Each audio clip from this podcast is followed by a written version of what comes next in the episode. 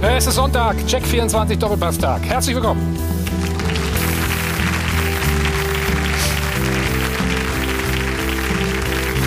Der vorletzte Spieltag dieser außergewöhnlichen Saison. Einige Entscheidungen sind gefallen, aber es gibt auch noch offene Fragen. So zum Beispiel, wer darf in die Relegation und wer muss runter in die zweite Liga. Momentan ist Fortuna Düsseldorf auf Platz 16 und im Rücken zur Wand steht Florian Kofeld mit seinen Bremern. Gestern Niederlage in Mainz. Zum ersten Mal hat man ihn auch deprimiert und wie er sagt, leer nach dem Spiel gesehen. Also schaffen wir es noch? Ja oder nein? Der Jubel dagegen ganz groß natürlich in Mainz.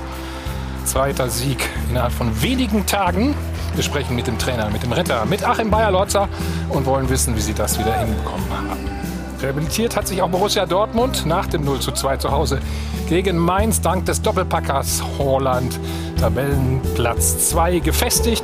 So gut wie, nein, ist es sicher. Ist nicht so gut wie sicher, ist total sicher, muss man an der Stelle sagen. Und RB Leipzig damit auf Distanz gehalten.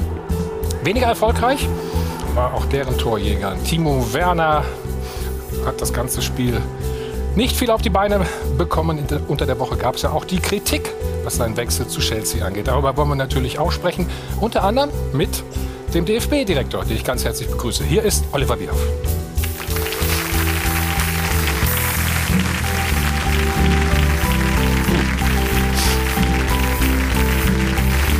Hajo von Radeln und Bent.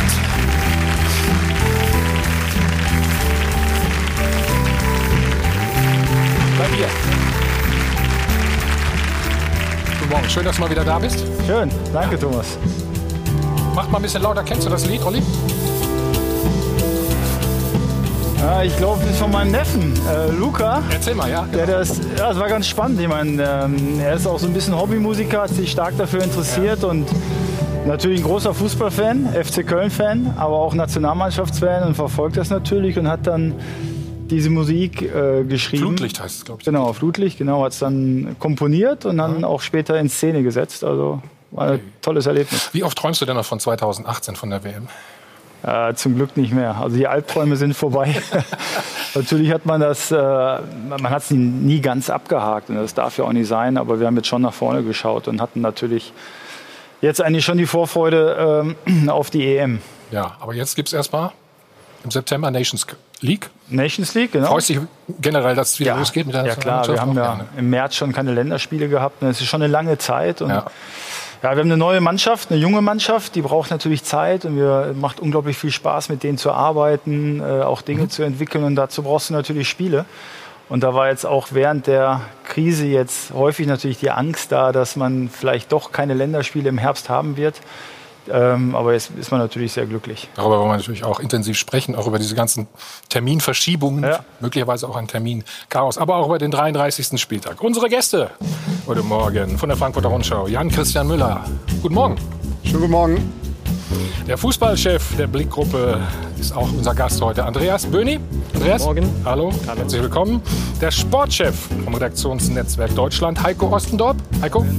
Und der Chefexperte von Sport 1, Stefan Effenberg. Stefan, hallo, grüß dich ganz herzlich. Und Ruth, oben auf der Tribüne.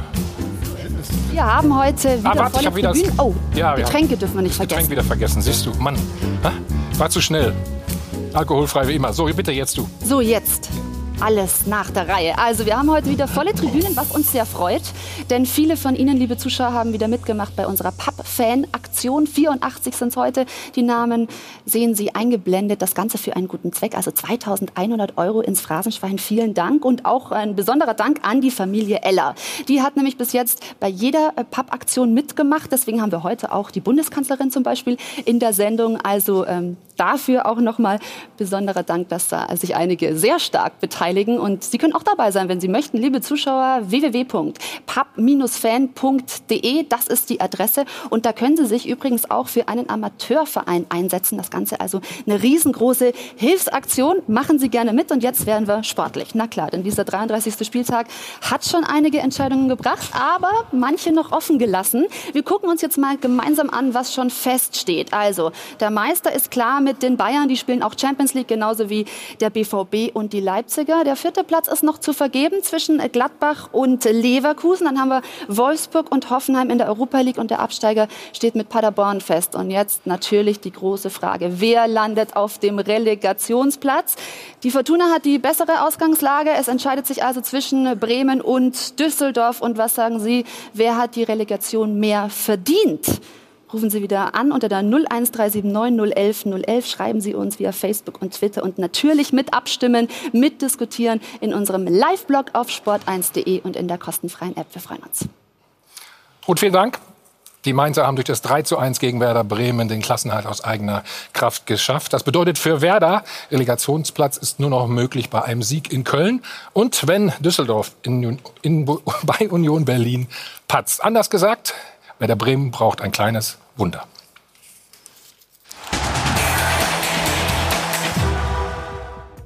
Untergangsstimmung in Bremen. Fan-Depression in Grün-Weiß. Total am Boden natürlich auch die Spieler in Mainz. Und Trainer Kofeld wirkte noch nie so niedergeschlagen. Ich bin leer und ich muss mich ein bisschen sammeln. Wir müssen uns ein bisschen sammeln. Aber wie nur sollen die Bremer jetzt noch mal hochkommen? Ich kann jetzt noch nicht heute jetzt direkt nach dem Spiel schon äh, Zuversicht verbreiten oder Dinge ansprechen, die mir Hoffnung machen. Weil es vielleicht nichts gibt, was Hoffnung macht? Die Bremer Misere in Zahlen. Maximal 31 Punkte möglich, bereits 68 Gegentore, nur 6 Punkte aus Heimspielen. Die Bilanz des Grauens vor dem Heimspiel gegen Köln. Und nicht einmal der torlose Kultkicker Pizarro versprüht noch gute Laune. Alarmierend auch das kollektive Fehlverhalten der Bremer bei den drei Gegentoren. Immer wieder nur zuschauen statt eingreifen. Wir müssen einfach da sein in solchen Momenten. Das haben wir leider jetzt 33 Spieltage nicht geschafft. Ein Fazit, das klingt wie eine Bankrotterklärung und das vor dem abschließenden Heimauftritt. Schon darum gibt es nur eine logische Konsequenz für Werder. Abstieg. Oder siehst du noch eine andere? Kleine Chance. Ja, eine kleine Chance ist auf jeden Fall da. Wir waren in der Saison 97, 98 genau in derselben Situation wie Werder Bremen. Ähm, wir hatten diesen Zweikampf im Abstiegskampf gegen Karlsruhe damals mit, mit Ike Hessler. Wir hatten es selber nicht in der Hand, was immer logischerweise. Du bei Gladbach, musst du noch mal sagen. Genau, genau mit Gladbach. Äh, wir hatten es nicht mehr selber in der Hand. Aber irgendwie haben wir die Woche vor dem Spiel irgendwie doch daran geglaubt. Ich glaube, wenn sie den Glauben verlieren, dann ist vorbei. Aber die besseren Karten logischerweise hat Fortuna Düsseldorf. Hm. Macht du zitterst mit, ne? Macht jetzt nicht besonders so. den Eindruck gestern, dass äh, sie noch dran glauben, ne? Also ja, man die, die Aussagen, Aussagen, nach dem Spiel, das stimmt. Ja. Das stimmt. Also Florian Kofeld selten so niedergeschlagen erlebt, ja. erlebt wie gestern. Absolut noch nie. Also der war ja nee, eigentlich derjenige, der ja.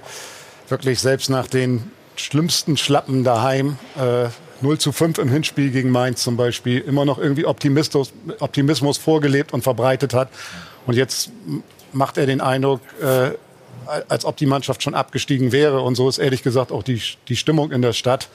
Ähm, die ist nämlich ja. dort noch viel schlechter, als man es äh, aus der Ferne wahrnimmt, wo ja Werder sehr viel gelobt wird, auch dafür, dass sie zum Trainer gehalten haben, dass sie einen anderen Weg gegangen sind. Aber in Bremen ist die Stimmung ähm, im Grunde so, dass die Mannschaft schon abgestiegen ist, wobei es im Grunde ja nur einen Sieg braucht für Werder und eine Niederlage für Düsseldorf und Werder noch das große Glück hat, gegen den ersten FC Köln zu spielen, der seit dem Restart zusammen mit Paderborn die schwächste Mannschaft ist und vielleicht noch ein Interesse daran haben könnte, dass Düsseldorf absteigt. Köln und Düsseldorf.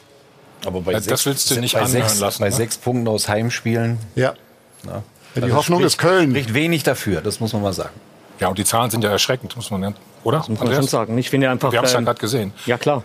Aber ich finde trotzdem diesen Weg, den du beschreibst bei Bremen, den finde ich eigentlich schön und ich finde es eigentlich tragisch, ja. dass zum Schluss Paderborn und Werder Bremen absteigen könnten, die zum Trainer halten die ganze Saison. Gerade in der Corona-Krise ist ein wunderbares Zeichen, das man da gesetzt hat, dass man ein bisschen demütiger wird. Aber vielleicht war es am Schluss der entscheidende Fehler, dass man den Impuls eben nicht neu gegeben hat und äh, so den Abstieg am Schluss zu verantworten hat.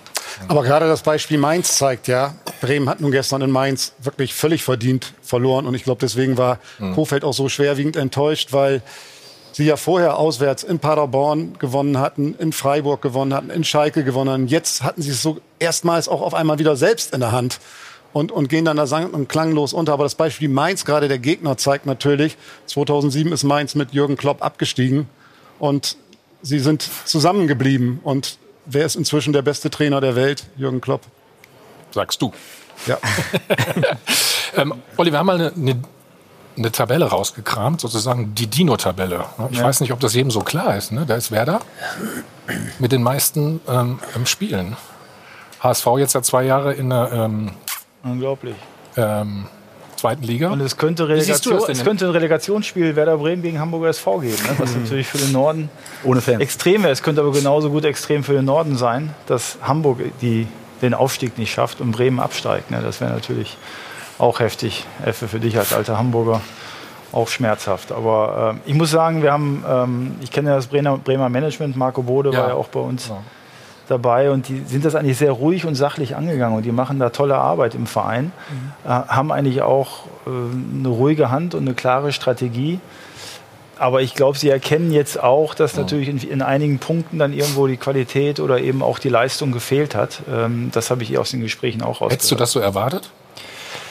Nein, aber so ein Abstiegskampf ist natürlich besondere Psychologie und das ja. ist das, was mir bei den Bremern so ein bisschen aufgefallen ist. Man hat so nie das Gefühl gehabt, jetzt haben sie wirklich den Dreh bekommen. Es war so immer nur so ähm, stückweise und mal für ein Spiel, aber so eine richtige Ruhe in die Mannschaft, eine richtige Kontinuität auch mit den, mit den Spielern hat man irgendwie nicht reinbekommen. Also wenn man sich die Qualität anschaut, wer gestern bei Werder auf der Bank saß mit, mit, mit Rashica, mit Selke, ähm, dann sieht das erstmal nicht aus wie eine, wie eine Bank von einem Absteiger, finde ich. Aber andererseits finde ich, was auffällig war schon im Sommer bei den Transfers, die Mannschaft ist extrem langsam also gerade gerade in der Zentrale mhm, besetzt. Mhm. Und das hat sich jetzt auch wieder in den Spielen gezeigt, so wie, so wie gestern gegen Mainz. Jan, ich glaube, du warst ja da. Ähm, ja da fehlt einfach enorm an, an, an Geschwindigkeit. Ja, und das ist halt auch, Oliver sagt eben die Strategie, ja, das stimmt, der Verein macht insgesamt äh, ja auch noch immer einen sehr stabilen Eindruck, was halt daran liegt, dass das Vertrauen unter den Leuten, Marco Bode, äh, Baumann, Baumann, Kofeld, äh, der Präsident Hubertus Hess-Grunewald, der da schon Betreuer in der E-Jugend war und seit Jahrzehnten dabei ist. Ähm, also das ist sehr groß, aber die Strategie halt auf, auf, auf relativ viele, relativ alte Spieler auch zu setzen. Mhm. Also Mainz gestern im Durchschnitt drei Jahre jünger. Ähm, und das hat man halt auch gesehen an der Energie und an dem Tempo, das äh, auf dem Platz dann geboten wurde. Das ist halt, glaube ich, eine ne Strategie, die Werder Bremen dringend überdenken sollte. Und darüber redet man intern natürlich längst. Ich denke, das ist eine Kopfsache. Ich glaube, wenn man das Spiel gestern neben Mainz gegen Bremen hast du gesehen, die Mainzer im Kopf her frei, total frei und die Bremer total blockiert.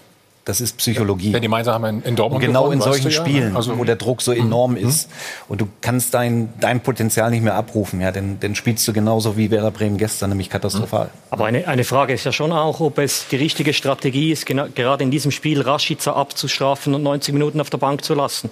Also wenn du den 41-jährigen Pizarro nachher siehst in den letzten Minuten, ich weiß nicht, ob das noch äh, wirklich Profifußball ist. Ja, andererseits, Entschuldigung, äh, kommt er gegen äh, die, die Woche davor rein ne, und hat dann in den zwei Minuten noch gegen, gegen Bayern die Riesenchance. Also ich glaube, wenn Pizarro reinkommt, macht das beim Gegner schon auch nochmal was. Ja, aber Rashica 90 ja, Minuten richtig, auf der Bank ist schon heftig, weil ich meine, das ist ein hervorragender Spieler, den glaube ich auch.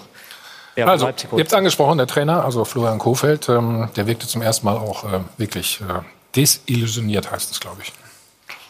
Es ging um alles, das wussten wir.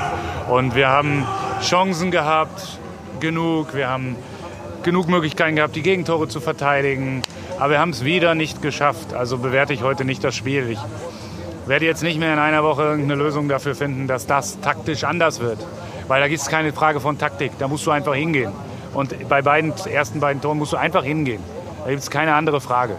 Und das äh, will ich heute einfach nicht bewerten. Ich bin einfach brutal leer, weil so eine Chance heute. Und ist ja nicht so, dass das unmöglich gewesen wäre, hier heute zu gewinnen. Ja, also Mainz hat eine Durchschnittsleistung gereicht. Und ich meine, ja. Das war der defensive Mittelfeldspieler Danny Laza, der da an, an vier Werder-Spielern die, die, wie Slalomstangen in der Mitte des Spielfeldes stehen lässt. Und das, das kann natürlich nicht sein. Und deswegen. Das war das 2-0, ne? Das war das 2 zu 0. Das, das ist alles kein an. Zufall. Du kannst es nochmal belegen. Hier. Da geht ne? Osako überhaupt nicht richtig hin. Eins, Groß, zwei, das meinst du mit der Hacke noch, ne? Ja. Legt er den rüber? Ich meine, sieht schön aus, ne? Sieht schön aus. Werder hat nur noch Fünferkette gespielt, Dreierkette zentral, davor zwei defensive Mittelfeldspieler, um dieses Zentrum zu, zu verdichten. Und dann kommt so ein Gegentor. Hier sehen wir es nochmal, Stefan. Ja, pff. Ich hätte ihn umgehauen. das wollte ich von, das wollte ich von dir hören. Jetzt. Also in so einer Situation, wo ich weiß, der geht zentral mehr oder weniger fast blank auf das, das Tor, dann bleibt mir ja eigentlich nichts anderes übrig. Ah. Okay. Das sind die Zweikämpfe, die du vor allen Dingen in so einer Situation im Abstiegskampf sowieso führen musst. Hm. Ja. Florian Kofeld hat ja die ersten beiden Gegentore angesprochen. Schauen wir uns das erste, erste vielleicht auch noch mal an. Auch typisch. Kopfballduell verloren, Werder ist körperlich zu schwach. Da war aber auch men mental, ne? Scheint das so ein bisschen. Ja, aber das ist ja auch Handwerkszeug da. Torwart ist natürlich auch nicht. Äh, Torwart, Torwart ist, war der beste Mann. Aber das ist ja die Psychologie, die wir auch, du hast ja eben nach der WM 2018 gefragt, die wir ja, selbst genau. bei unseren Topspielern im dritten Spiel dann gegen Südkorea hatten, wo der Kopf dann irgendwo langsamer schaltet, die Beine werden schwer und je länger das Spiel dauert, umso eher siehst du eigentlich das Ende kommen. Ja, und siehst, passiert es jetzt doch. Wir haben irgendwie ah. gehofft, es, es abzuwiegen und das führt natürlich dazu, dass man hier und da eine Sekunde zu spät ist. Und zu Florian kann ich nur sagen, er war ja bei uns auch, ich glaube vor zwei Jahren Trainer des Jahres, ist er ausgezeichnet worden. Ja. Eine tolle Ausbildung gemacht, ein toller Trainer, aber halt ein junger Trainer. Wir haben gerade den Vergleich mit Jürgen Klopp gezogen. Es ist natürlich einfach so und das gehört wahrscheinlich auch zum Werdegang eines jeden Trainers. Am Anfang läuft alles, es kommt natürlich Lob, alles fällt leicht und dann kommen die ersten Schwierigkeiten. Und es ist natürlich für ihn dann auch, sagen wir mal, sicherlich ein, ein Prozess jetzt, das, diese Saison auch zu verarbeiten und zu sehen im Rückblick, welche Schritte er auch als Trainer dann. Was kann man ihm vorwerfen? Ich habe es jetzt nicht ganz so eng verfolgt, aber es, ist, hm. es, es wirkte teilweise so, dass er vielleicht am Ende hier und da zu viele Schräubchen hat drehen wollen und dann zu schnell wieder geschwankt ist. Also es ist ja dann immer auch wieder bei, gerade bei verdienteren Spielern so, dass die sich natürlich auch ein gutes Gedächtnis haben und schauen, ne, du hast ja. mich vielleicht vorher mal rausgesetzt, jetzt brauchst du mich wieder. Ähm, das kann natürlich auch ein Aspekt gewesen sein, aber er hat auf mich immer sehr motiviert gewirkt. Auch in der Winterpause habe ich ihn mal gehört. Die hm. Pause hat ihm eigentlich auch ganz gut getan. Da war er auch sehr entschlossen, gewisse Dinge anzusetzen. Und ähm, ist natürlich dann manchmal auch in einer gewissen Gruppenkonstellation nicht so ganz einfach. Ich meine, er hat vor der Saison, glaube ich, gesagt, äh, zwei Dinge kann ich ausschließen. Mit der Meister werden wir nicht und mit dem Abstieg werden wir auch nichts zu tun haben. Das hat, hat natürlich am Ende nicht funktioniert, aber wir haben vorhin schon geflaxt. Werder hat das erste Mal seit äh, in der Vereinsgeschichte gefühlt überhaupt ein Saisonziel mal äh, offensiv geäußert, nämlich, dass sie nach Europa wollten. Mhm. Ähm, und ausgerechnet in der Saison steigen sie dann ab. Das ist schon auch irgendwie bitter. Und eins ist klar, der Trainer hat natürlich am Ende die Gesamtverantwortung dafür. Aber trotzdem muss man jetzt natürlich schauen, nach der Saison, egal ob jetzt Abstieg oder nicht. Der Abstieg würde den Druck natürlich extrem erhöhen auf, auf den gesamten Verein. Also auf Marco Bode vor allen Dingen, der die zentrale Figur da aus meiner Sicht ist. Ähm, macht man jetzt gemeinsam weiter? Hat Kofeld jetzt die Kraft? Was glaubst du denn? Ist unglaublich schwer zu sagen. Ja also ich glaube, das wissen die, die wissen es im Moment selber nicht. Ich, ich würde dem Verein wünschen, wenn man jetzt so gemeinsam durchs Feuer gegangen ist, diesen ganzen Druck ausgehalten hat, beim mhm. Trainer geblieben ist, jetzt ein Tra wie, wie Oliver das gerade sagt, ein Trainer, der jetzt ja auch eine Erfahrung gesammelt hat, nämlich diese Negativerfahrung, aus der er jetzt auch wieder zehren kann für die Zukunft, dass man zusammenbleibt und dass man das aushält und sich nicht zu sehr unter Druck setzen lässt von der Öffentlichkeit. Ich würde das, fände das gut wenn Werder das schaffen würde. Aber das ist unglaublich schwierig. Okay. Wir schalten mal nach Bremen. Rasmus Goda, unser Mann vor Ort. Guten Morgen, Rasmus. Guten Morgen nach München. Ist Training heute? Ja, ne? Gehe ich mal von aus, oder? Ja. Ja, es ist äh, normales Spielersatztraining hinter mir im Stadion. Also äh, die Jogger, die hier zahlreich an uns vorbei joggen oder auch die Fahrradfahrer, die bekommen keine Spieler zu Gesicht. Wir haben hier gerade Yuya Osako gesehen, der ist ähm, zum Parkplatz gegangen. Der Kopf, der hing noch wahnsinnig tief. Also definitiv Katerstimmung in Bremen und das bei besten Sonnenschein. Hast du den Trainer auch gesehen? Der wirkt ja gestern wirklich sehr deprimiert. Nee, Florian Kofeld, den haben wir noch nicht gesehen. Ähm, der war sicherlich wahrscheinlich auch einer der ersten, der hier war. Der bestimmt jetzt auch hm. in die Analyse dieses Spiels gestern dann doch reingehen wird und gucken wird, wie man vielleicht dann doch noch dieses Wunder von der Weser schaffen kann. Aber das wird natürlich sehr, sehr schwer. Und ich bin da eigentlich auch eher, äh, sehr nah an äh, Jan-Christian Müller. Ähm, ich würde mir auch wünschen eigentlich, dass man diesen Bremer Weg hier weitergeht, dass man trotz Abstiegs möglicherweise mit Florian Kofeld und natürlich auch Frank Baumann es schafft, ja, diese große Niederlage dieser Saison äh, wieder wettzumachen. Aber ehrlich gesagt kann ich mir schwer vorstellen, dass Florian Kofeld hier Trainer bleibt. Denn dass Florian Kofeld mal sagt, ich bin leer, das ist halt auch schon ein deutliches Signal. Hm. Was macht denn überhaupt Hoffnung, dass es noch eine theoretische Chance gibt? Ja, das ist so die einzige Hoffnung, die man hat. Ich stehe hier in dieser Kurve äh, am Osterdeich. Und äh, ja. die hat in der Vergangenheit dafür gesorgt, dass Werder die Klasse gehalten hat. Und auch das ist natürlich gerade in diesen Zeiten von Corona, von diesen Geisterspielen nicht möglich. Sprich, die Fans können Werder auch nicht zum Klassenerhalt tragen. Und von daher bleibt einfach nur dieses Prinzip Hoffnung, diese Hoffnung, dass, dass Union Berlin gegen Fortuna Düsseldorf gewinnt und dass Werder endlich mal wieder auch ein Heimspiel selber gewinnt. Aber wie gesagt, die Chance, die ist sehr, sehr klein und es bleibt der einzige Strohhalm, an den sich Werder klammern kann. Hast du eine Erklärung für diese eklatante Heimschwäche? Ja, die zieht sich ja leider schon wie so ein roter Faden ähm, durch die Saison. Man muss dazu sagen, dass der Start der Saison bei Werder natürlich, ich weiß, es kommen sehr viele, das haben viele Mannschaften auch, von schweren Verletzungen geprägt war. Niklas Füllkrug mit dem Kreuzbandriss, ähm, Ömer Toprak, der auch nie so richtig auf die Füße gekommen ist. Natürlich muss man sich da auch hinterfragen, warum holt man Spieler mit so einer Verletzungshistorie. Aber bei Werder ist das Geld auch nicht so groß da. Das heißt, solche Spieler kriegt man natürlich dann meistens eher, wenn sie genau diese Verletzung zum Teil ähm, hatten. Und ja, und so ist einfach Werder einfach nie wieder richtig auf die Füße gekommen. Es gab dieses klare Ziel, was man geäußert hat. Man möchte nach Europa. Aber wir wissen natürlich auch, wir fragen natürlich sofort nach, nach drei, vier Niederlagen Niederlagen in Folge. Naja, ist das Saisonziel noch drin? Und äh, da ist Werder auch nicht von abgerückt. Und ähm, so ist es irgendwann ein Kreislauf ähm, geworden, aus dem und dieser Strudel, aus dem Werder einfach nicht mehr rausgekommen ist. Man hatte so ein bisschen das Gefühl, vielleicht bringt diese Corona-Pause Werder voran und dann gibt's hier direkt diese Klatsche gegen Leverkusen im eigenen Stadion. Dann gab's nochmal gute Partien, aber Werders Rückstand war dann einfach auch zu groß. Frank Baumann war hier äh, Anfang der Saison, hat gesagt, wir wollten zu viel. Ja, klar. Also wir haben es ja gerade gesagt, zum ersten ist das Mal so richtig. Auch dieses Ziel Europa vielleicht, war das schon auch zu viel? Na gut, also es hat natürlich psychologisch was das, das, das dann umzuswitchen, aber das ist ja passiert, das ist ja im Dezember passiert in der Winterpause. Und dann war ja nun Zeit genug. Und es ist ja auch, ja. Die, die Mannschaft hat ja dann auch wieder so ein bisschen Boden unter den Füßen bekommen. Und deswegen ist ja diese Enttäuschung gestern auch so riesengroß gewesen, mhm. dass das all die Verhaltensmuster wieder waren, die Werder eigentlich in der Hinrunde auch schon gezeigt hat und die eigentlich abgestellt schienen. Aber das mhm. gestern war ein dermaßen herber Rückschlag für alle Beteiligten. Also wenn man die da gestern auf der Tribüne, Marco Bode, ähm, ungefähr der Jahrgang von, von, von Oliver, der gestern mir ja. aussah, als, ob er, als wäre er in, zehn, ja. in 90 Minuten um zehn Jahre gealtert.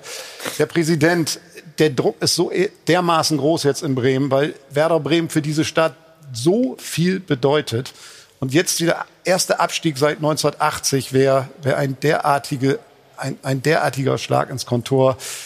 Ähm, Nichtsdestotrotz muss man ja sagen, ich, ich, bin da völlig dabei und auch was, was der Kollege vor Ort sagt, Werder hatte in der Vergangenheit diese Green White Wonderwall, die hat ihnen mit Sicherheit geholfen. Nur es gab ja auch Spiele, Heimspiele schon vor Corona und die haben sie auch nicht gewonnen. Also sie haben mhm. ein, ein einziges Heimspiel, glaube ich, gegen Augsburg 3-2 gewonnen mhm. und haben gegen die fünf anderen Konkurrenten nicht einen Punkt geholt zu Hause. Also kann es ja auch nicht nur daran liegen, dass jetzt keine, keine Zuschauer mehr im Nein. Stadion waren. Mhm. Also ähm, sie haben sich auch sehr, sehr lange, finde ich, so an nach Ausreden gesucht, viele Verletzte. Ja, gesagt, jetzt kommen die Spiele, die wir gewinnen müssen. Genau, ja? genau. Und haben die haben sie eben nicht. Haben sie dann wieder nicht gewonnen und wieder nicht gewonnen. Ja. Und Florian Kofeld hat es ja gerade selber gesagt. Mhm. Was war das für eine Riesenchance gestern in Mainz? Die letzten Auswärtsspiele ja. waren positiv. Und dann so einen Auftritt hinzulegen, muss man einfach am Ende sagen, auch wenn es mir selber wehtut, mhm. ähm, Werder steigt am Ende verdient ab. Mhm. Rasmus, wie ist die Woche? Äh, was ist geplant? Ja, erstmal natürlich äh, normales Training. Also so wie es auch gewesen wäre, hätte Werder gewonnen. Aber vielleicht auch nochmal darauf zurück. Florian Kofeld hat mich vor dem Spiel, und das war, glaube ich, ganz entscheidend, hat gesagt, wenn wir hier in Mainz gewinnen und wir müssen hier gewinnen, dann sind wir hier auf einmal der psychologische Sieger im Abstiegskampf. Also quasi dieses Spiel auch nutzen, um für den letzten Spieltag ähm, sich in eine Rolle reinzubringen, dass man möglicherweise aus eigener Kraft sicher den Relegationsplatz hatte, wahnsinnig viel Druck auch auf Mainz 05 hätte ausüben können, ähm, die in Leverkusen spielen am letzten Spieltag. Und da kommt halt diese Lehre her. Ich glaube, die müssen hier noch mal zwei Tage ähm, vielleicht ein bisschen durchpusten. Es wird normal trainiert, den Kopf irgendwie frei zu bekommen, um dann, und das sagen Sie selber, Schadensbegrenzung irgendwie hinzukriegen für die Fans, für die Stadt, dass man zumindest das eigene Spiel gewinnt, weil alles andere, das hat man ja bekanntlich nicht in der Hand. Rasmus, herzlichen Dank für deine Einschätzung. Dir zumindest noch einen schönen Sonntag. so, und wir sprechen gleich mit dem äh, ja, großen Gewinner des Spiels gestern, der Trainer von Mainz 05. Dementsprechend groß war der Jubel. Also 3 zu 1. Damit Klassenerhalt mal wieder geschafft. Großes Kompliment, äh, Achim Bayer-Lotzer, nach einer kurzen Pause. Hi von Adel und Band, live aus dem Hotel am Münchner Flughafen, der Chat 24 Doppelpass. Und wir gratulieren nochmal ganz herzlich Mainz 05, auch nächstes Jahr gut Erste Liga. In der ersten Liga. Wir ja. sprechen ja gleich mit dem Trainer Achim Bayer-Lorzer und da kann man ruhig noch mal erwähnen, was das für eine kuriose Geschichte war, als er ja eben äh, von Köln freigestellt wurde am 9. November und dann wenige Tage später beim Ligakonkurrenten Mainz angeheuert hat am 8. November und da eben äh, Sandro Schwarz dann beerbt hat. Äh, es hat sich aber gelohnt, wenn wir auf die Bilanz gucken. Sandro Schwarz hatte nämlich nach elf Spieltagen gerade mal neun Punkte auf dem Konto und das hier ist die Bilanz von Achim Bayer-Lorzer, 22 Bundesligaspiele, 28 Punkte, 32 Tore und damit sind sie seit 2009 ununterbrochen in der ersten Bundesliga und das haben sie auch mit einem sehr schönen T-Shirt gefeiert, mit einem kleinen Seitenhieb gegen die Bayern. Da heißt es nämlich darauf, achtmal Meister ist ja langweilig, elfmal drin bleiben. Das ist Mainzer Weltklasse und einmal nicht mit euch feiern, das geht natürlich an die Fans, das ist unendlich schmerzhaft. Aber jetzt dürfen Sie natürlich erstmal glücklich sein über diesen Klassenhalt. Ja, dann begrüßen wir ihn doch ganz herzlich und sagen nochmal herzlichen Glückwunsch, Achim Bayerlotzer. Ja, Dankeschön. Wir haben es gerade gehört, ähm, du hattest ja zwei Vereine in diesem Jahr. Köln ist auch nicht abgestiegen. Gibt es eine doppelte Nicht-Abstiegsprämie für dich? Also ich freue mich auf jeden Fall ähm, außerordentlich, dass auch Köln drin geblieben ist, weil das war ja meine Prognose ganz am Anfang, dass ähm, definitiv Köln auch äh, nächstes Jahr dann in der Bundesliga spielen wird. Keine Antwort, ne? Keine Bitte. Antwort. Äh, die Frage war noch ein bisschen präziser gestellt. Das ist auch, das ist auch äh, recht privat, die Frage, finde ich. Also muss einfach nur Ja oder Nein sagen. Ja, also, dann sage ich ja. dann äh, erzähl uns mal, was ging denn gestern äh, in Mainz so ab nach dem 3 zu 1? Also erstmal ging natürlich auf dem Platz äh, eine Riesenfreude äh, durch die Mannschaft und mhm. äh, eine große Erleichterung. Ich glaube, das hat man, das hat man jedem einzelnen Verantwortlichen, jedem einzelnen Spieler absolut angemerkt. Das ist die eine Situation und dann äh, ist natürlich Corona. Das heißt, äh, es gab keine große Fete, wie man sich es eigentlich vorstellen ja. könnte, nachdem man äh, elf Jahre hintereinander jetzt es geschafft hat, in der Bundesliga zu bleiben dann ist es äh, tatsächlich Mainzer Weltklasse. Insofern fand ich das T-Shirt in dem Sinn wirklich auch gut, weil es was Einzigartiges ist äh, für den Standort Mainz. Und leider Gottes konnten wir aber natürlich diese, diese, diesen großen Erfolg nicht so feiern. Das heißt, wir sind in unser, in unser Hotel zurückgefahren und haben gemeinsam was gegessen und, und äh, da gab es natürlich auch ein bisschen, ein bisschen äh, Musik und, und, und Stimmung, aber, aber dabei blieb es dann einfach. Was glaubst du, hat den Ausschlag gegeben äh, am Schluss? War es auch dieser Sieg in Dortmund unter der Woche? Ja, der Sieg in Dortmund war außerordentlich wichtig, weil er uns drei Punkte gebracht hat und uns natürlich in eine super Ausgangssituation hm. äh, gegen, im, im, Spiel gegen Bremen gebracht hat. Also insofern war der Sieg schon wichtig. Aber ich glaube, wirklich ausschlaggebend war, war ab dem Zeitpunkt Union Berlin, wo, wo ich gemerkt habe, dass die Mannschaft äh, völlig zusammengerückt ist und ähm, in jedem Spiel in jedem Spiel, und da meine ich auch die Niederlagen 1-0 äh, Hoffenheim, 1-0 Augsburg, hat die Mannschaft in, in diesen Spielen wirklich alles gegeben, alles, alles abgeliefert. Und ähm, ja, wir wissen ja, wenn man die Momente nützt, so wie wir es gestern genutzt haben, äh, dann kann man die Spiele auf die eigene Seite ziehen. Aber der Glaube der Mannschaft, ich glaube, der war ausschlaggebend. Mhm. Was war die schwierigste Phase in der Saison für dich? Ah ja, die, die, die, die Phase mit Corona war natürlich extrem schwierig, weil keiner genau wusste, geht die Saison jetzt weiter, geht sie nicht weiter. Diese Phase ähm, in Kleingruppen zu trainieren, äh, dann gibt's den Start mit, mit, mit, äh, mit ganz kuriosen Situationen, wo wir alle mit Mundschutz rumlaufen, wo wir Sitzungen halten, wo man fast den, den, den Mundschutz dann verschluckt, weil man die ganze Zeit redet. Und also das, sind, das war schon die schwierigste Phase in der Saison. Mhm. Warum schafft Mainz das immer wieder?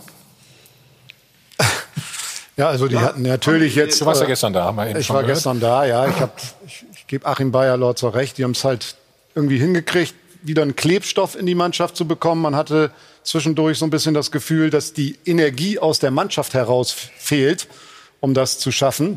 Das hat äh, Achim Bayer-Lorzer äh, gut hinbekommen. Er hat auch ähm, es gut hinbekommen, mutig zu rotieren, denn im Grunde hat der Kader eine ganz ordentliche Tiefe. Man hat vor der Saison ja eigentlich nur einen Stammspieler verloren, Jebamin. Und eigentlich geglaubt, man würde eine relativ ruhige Saison spielen können. Dann hat sich Mateta sehr frühzeitig verletzt mhm. äh, und es ist halt überhaupt keine ruhige Saison geworden. Und es war auch äh, für Achim Bayerlotzer unglaublich, eine unglaublich schwierige Aufgabe, die er am Ende heldenhaft äh, erfüllt hat. Mhm. Aber wie geht man jetzt dieses letzte Spiel an, wenn ich will nicht sagen, die Luft ist raus, aber es ist natürlich, ähm, ihr müsst nach Leverkusen. Wie schwer ist es da, die Spannung nochmal ja. hochzuhalten? Mm, wir haben, wir haben unheimlich viele junge Spieler in unserer Mannschaft, die, die äh, sich riesig freuen auf dieses, auf dieses Spiel Leverkusen. Und ich glaube, ich glaube, das ist der, der Ansatz. Diese jungen, hungrigen Spieler, die danach lechzen. Ich nehme jetzt einfach mal Jonathan Burkhardt, Johnny Burkhardt äh, hat, hat äh, gegen Dortmund, glaube ich, äh, für uns ein ganz, ganz wichtiges Spiel gespielt, äh, unheimlich fleißig, macht dann auch das, das 1-0. Ähm, und das ist jetzt äh, ein Spieler, den ich da mal nennen möchte. Mit den Spielern wollen wir jetzt äh, in Leverkusen auch nochmal noch mal zeigen, dass wir, ja, dass wir die Verantwortung für die Liga auch übernehmen, weil es geht für Leverkusen was und es geht auch für die Konkurrenz äh, von Leverkusen was. Und wir wollen dieses letzte Spiel jetzt ähm, genießen und die jungen Spieler sind, glaube ich, hungrig. Mhm. Olli, wie siehst du die Zukunft äh, von Mainz? Früher haben wir immer so spaßeshalber Karnevalsverein gesagt. Ne? Hat ja, ich schon verändert, ne? Ja, ist schon natürlich die Kontinuität äh, macht sich natürlich auch an solchen Zahlen bemerkbar. Ist auch ein ruhig geführter Verein und ich glaube einfach dieses Karnevalsverein ein bisschen positives Umfeld, aber nicht ganz so verrückt, äh, dass, dass sie da eben immer wieder auch gute Arbeit leisten. Und ich weiß auch im Juniorenbereich haben sie einen guten, ja. guten Aufbau, schaffen es immer wieder auch gute Trainer hervorzubringen. Das zeigt einfach, dass Fußballverstand ähm, einfach auch in dem Verein ist. Und gute Transfers, ne? Also auch immer wieder gemacht. Äh, ich glaube, man kann, man kann nachfragen in, in Hamburg oder in Stuttgart oder in äh, Hannover auch. Ähm, die wären gerne elf Jahre hintereinander jetzt äh, in der ersten Liga, glaube ich. Also von daher Hut ab unter den Voraussetzungen.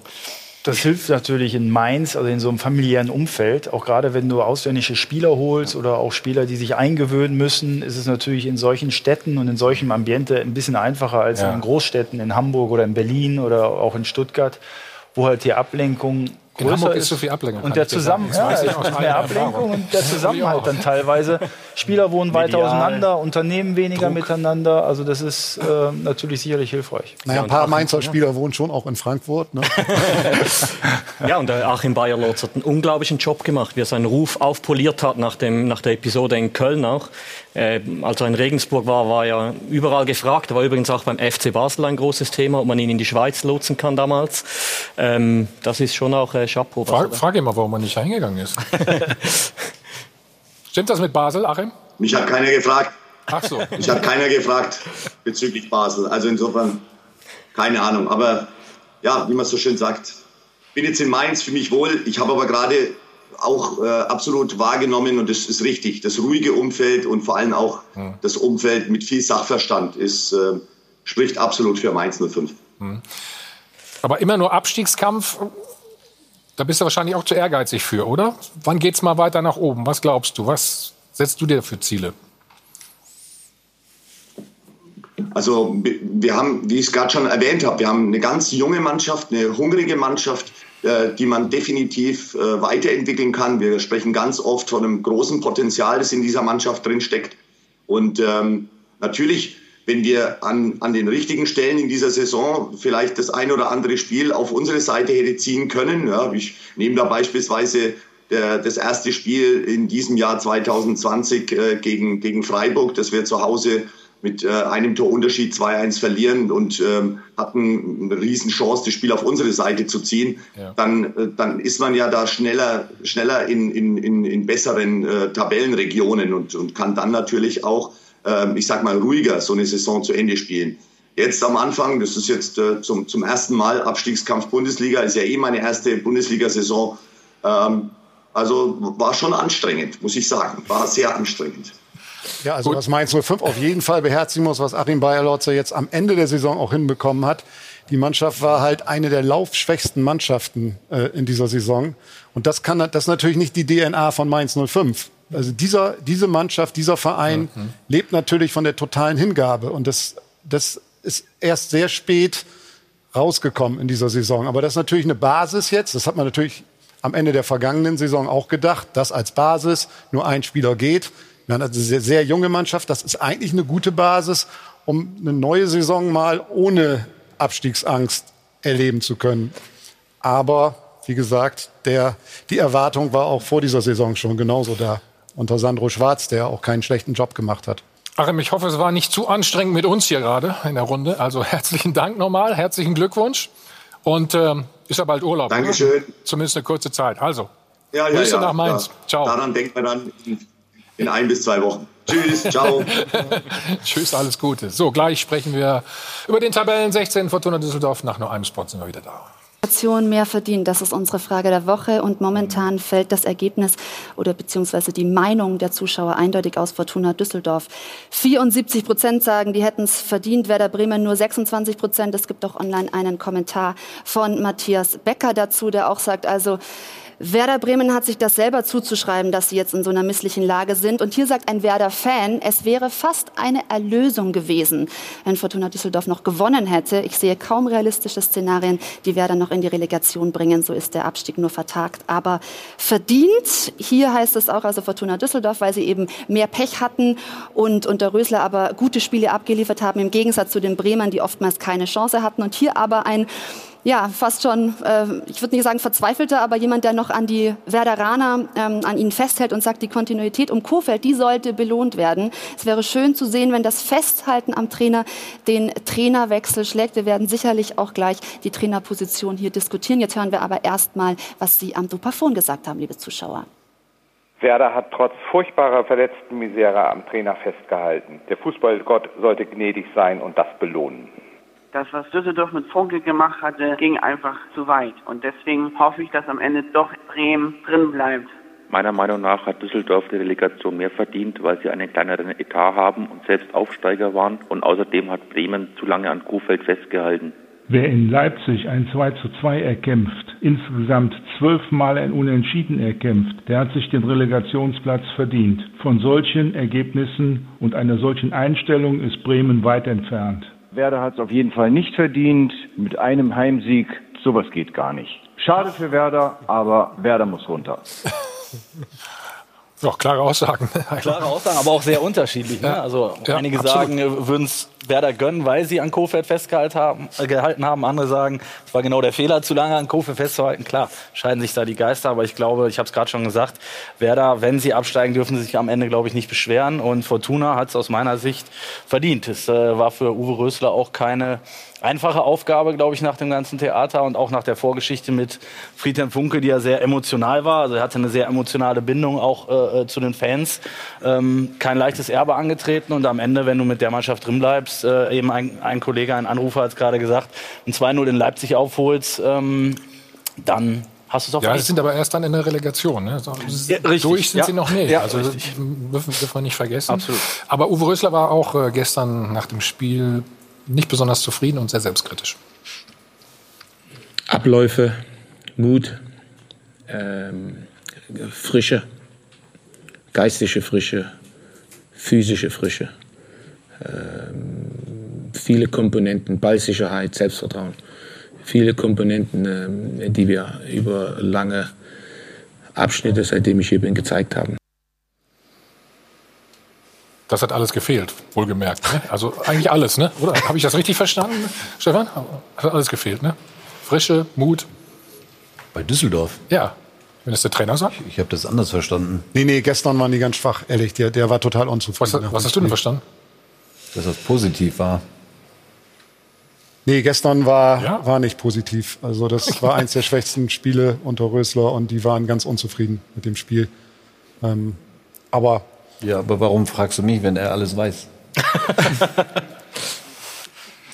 ja, war so. Also ja, ich, ich habe das Spiel auch gesehen. So schlecht war es jetzt nicht. Das war nicht gut, aber so schlecht war es auch nicht. Also du musst ja auch die Ausgangssituation ähm, mental auch mal berücksichtigen. Also es war ja auch nicht einfach für, für Düsseldorf gestern. Ich finde aber insgesamt Düsseldorf in den letzten Wochen, wenn man sie beobachtet hat, sie haben eine große Moral, sie stehen zusammen, sie halten zusammen und deswegen sind sie am letzten Spieltag auf jeden Fall psychologisch im Vorteil mhm. gegenüber Werder Bremen. Ja. Wir gucken mal in die 62. Äh, 72. Minute war es, nicht 62. Hier kommt gleich die Ansprache von Uwe Rösler. Es war eine Verletzungspause, muss man noch mal dazu sagen. Keine Trinkpause. Ne?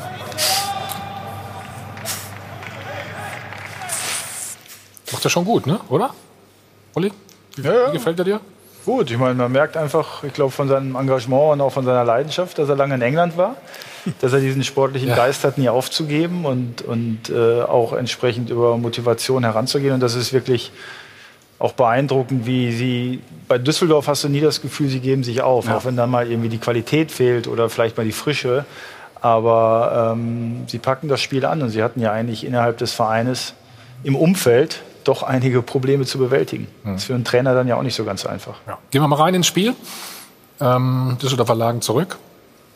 Und nicht vergessen, Augsburg übrigens auch äh, gerettet ne? durch dieses. Äh wir haben natürlich, wenn man einen Vergleich auch mit den Bremern zieht, hier, die haben natürlich Düsseldorf und auch die Augsburger zwei Stürmer, die dann auch mal ja. 14 mhm. Tore machen ja. oder 12. Also eigentlich hilft es dir natürlich, wenn du so einen Knipser hast, der irgendwo wirklich dann auch ähm, dann die entscheidenden Tore also macht. Also Niederlechner auf Seiten der Augsburger zum Beispiel. Ja. ja.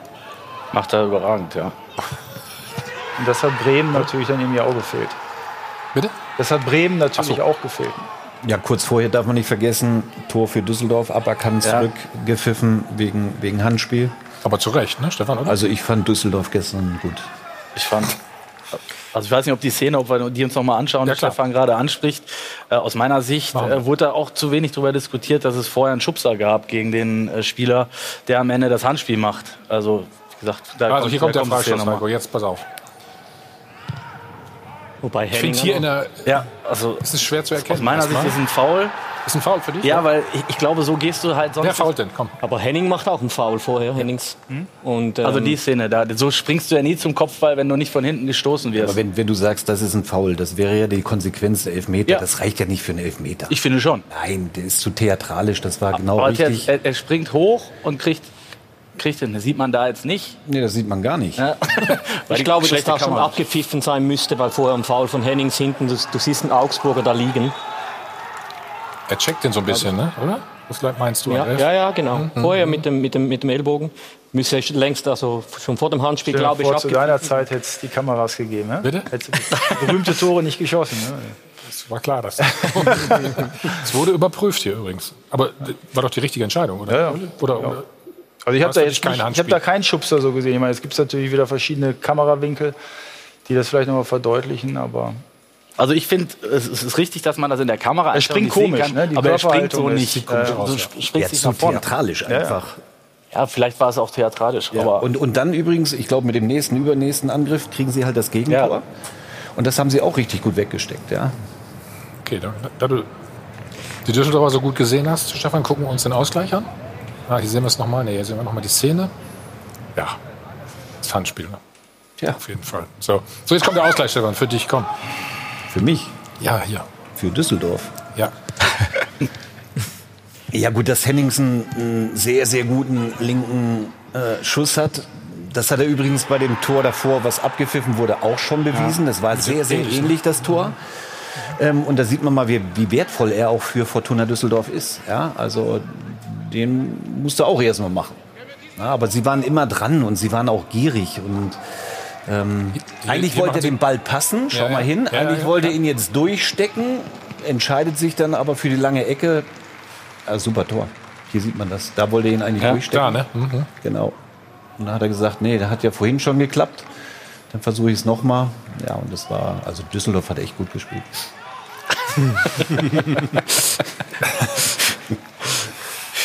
Er lässt nicht locker, ne? muss man sagen an der Stelle. Also nächste Woche dann äh, gibt es die Entscheidung. Das große Thema bei uns. Äh, Relegation. Gleich müssen wir reden über, Mats Hummels hat eine Kampfansage abgegeben. Ja? Also nächst, nächste Saison wollen sie einen Platz höher. Naja, kann sich jeder ausrechnen, was das ist. Und dann reden wir gleich, gleich über die Nationalmannschaft, über die ganzen Termine, die anstehen. Karl-Heinz Rummenigge hat sich auch wieder geäußert zu äh, den Planungen von dir, ne, Olli? Ja. Machen wir gleich alles.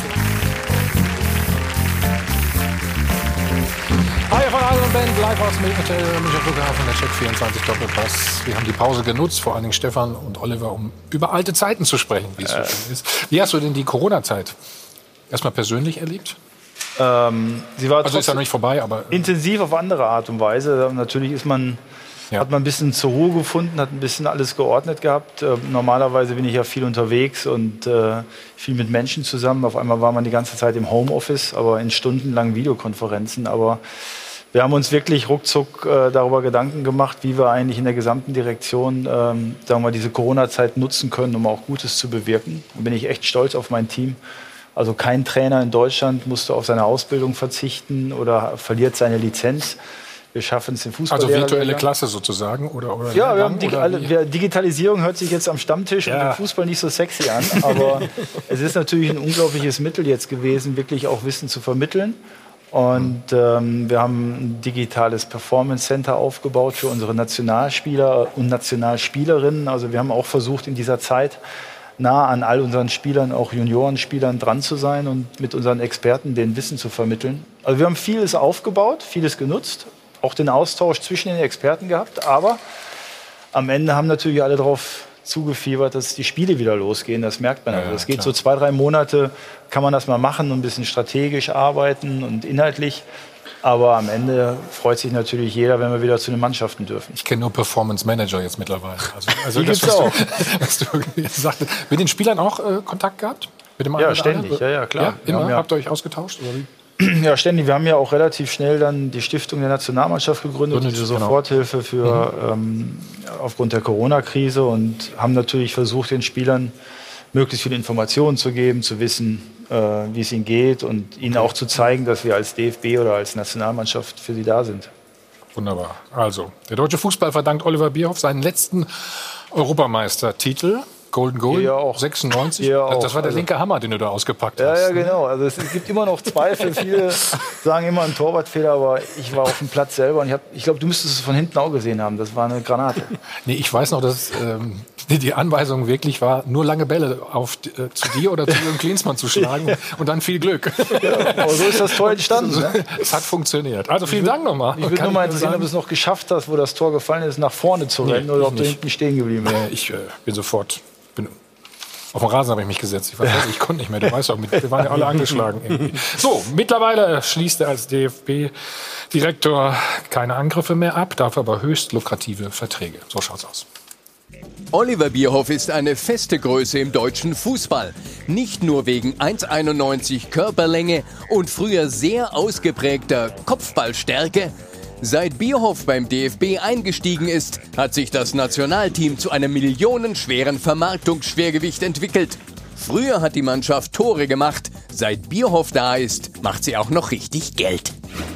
So schaut's aus. Vielleicht hat er es zeitweise ein bisschen übertrieben. Zu viele Marketingtermine, zu wenig öffentliches Training, zu viele Fotos mit Sponsoren, zu wenig Selfies mit den Fans. Der DFB-Direktor zeigte sich aber selbstkritisch und versprach Besserung. Da denke ich natürlich vor allen Dingen auch mal wieder häufiger die Türen und Toren aufzumachen. Mehr Nähe zum Fan, ein sehr guter Plan. Und die Nationalmannschaft sollte nebenbei vielleicht auch wieder ein bisschen näher an die Weltspitze rücken. Beide Pläne sind allerdings mit Verlaub noch nicht final abgeschlossen. So schaut's aus. Oliver Bierhoff freut sich, dass die Nationalmannschaft ab September wieder Nations League spielt. Diese Freude teilt er mit Kalle Rummenigge schon mal nicht. Der hält die Nations League-Termine von UEFA-Boss Schäferin für belastend und überhaupt für vollkommen überflüssig. Das Problem ist einfach, wir haben nur ganz wenig Zeit. So ist es. Darunter leiden aber in erster Linie die Clubs, deren Nationalspieler kaum noch Regeneration bekommen. Warum verzichtet man in Corona-Zeiten daher nicht auf die Rückspiele, sowohl in der Gruppenphase der Nations League als auch in den Clubwettbewerben? Das wären sechs Spiele weniger.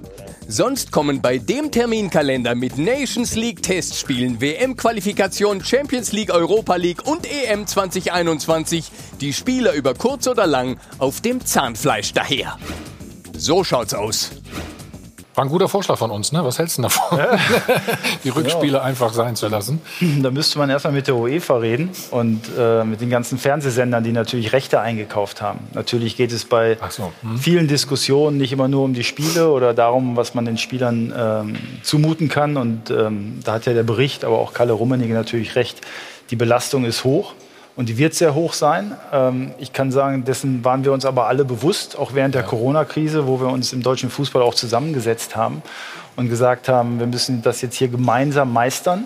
Ich finde, da sind wir ein sehr Also gemeinsam mit dem Verein auch. Ne? Gemeinsam mit dem Verein. Wir haben ein gemeinsames äh, medizinisches Konzept erstellt, DFB und DFL. Ja. Haben bewusst gesagt, es geht die erste und die zweite Liga mal vorab.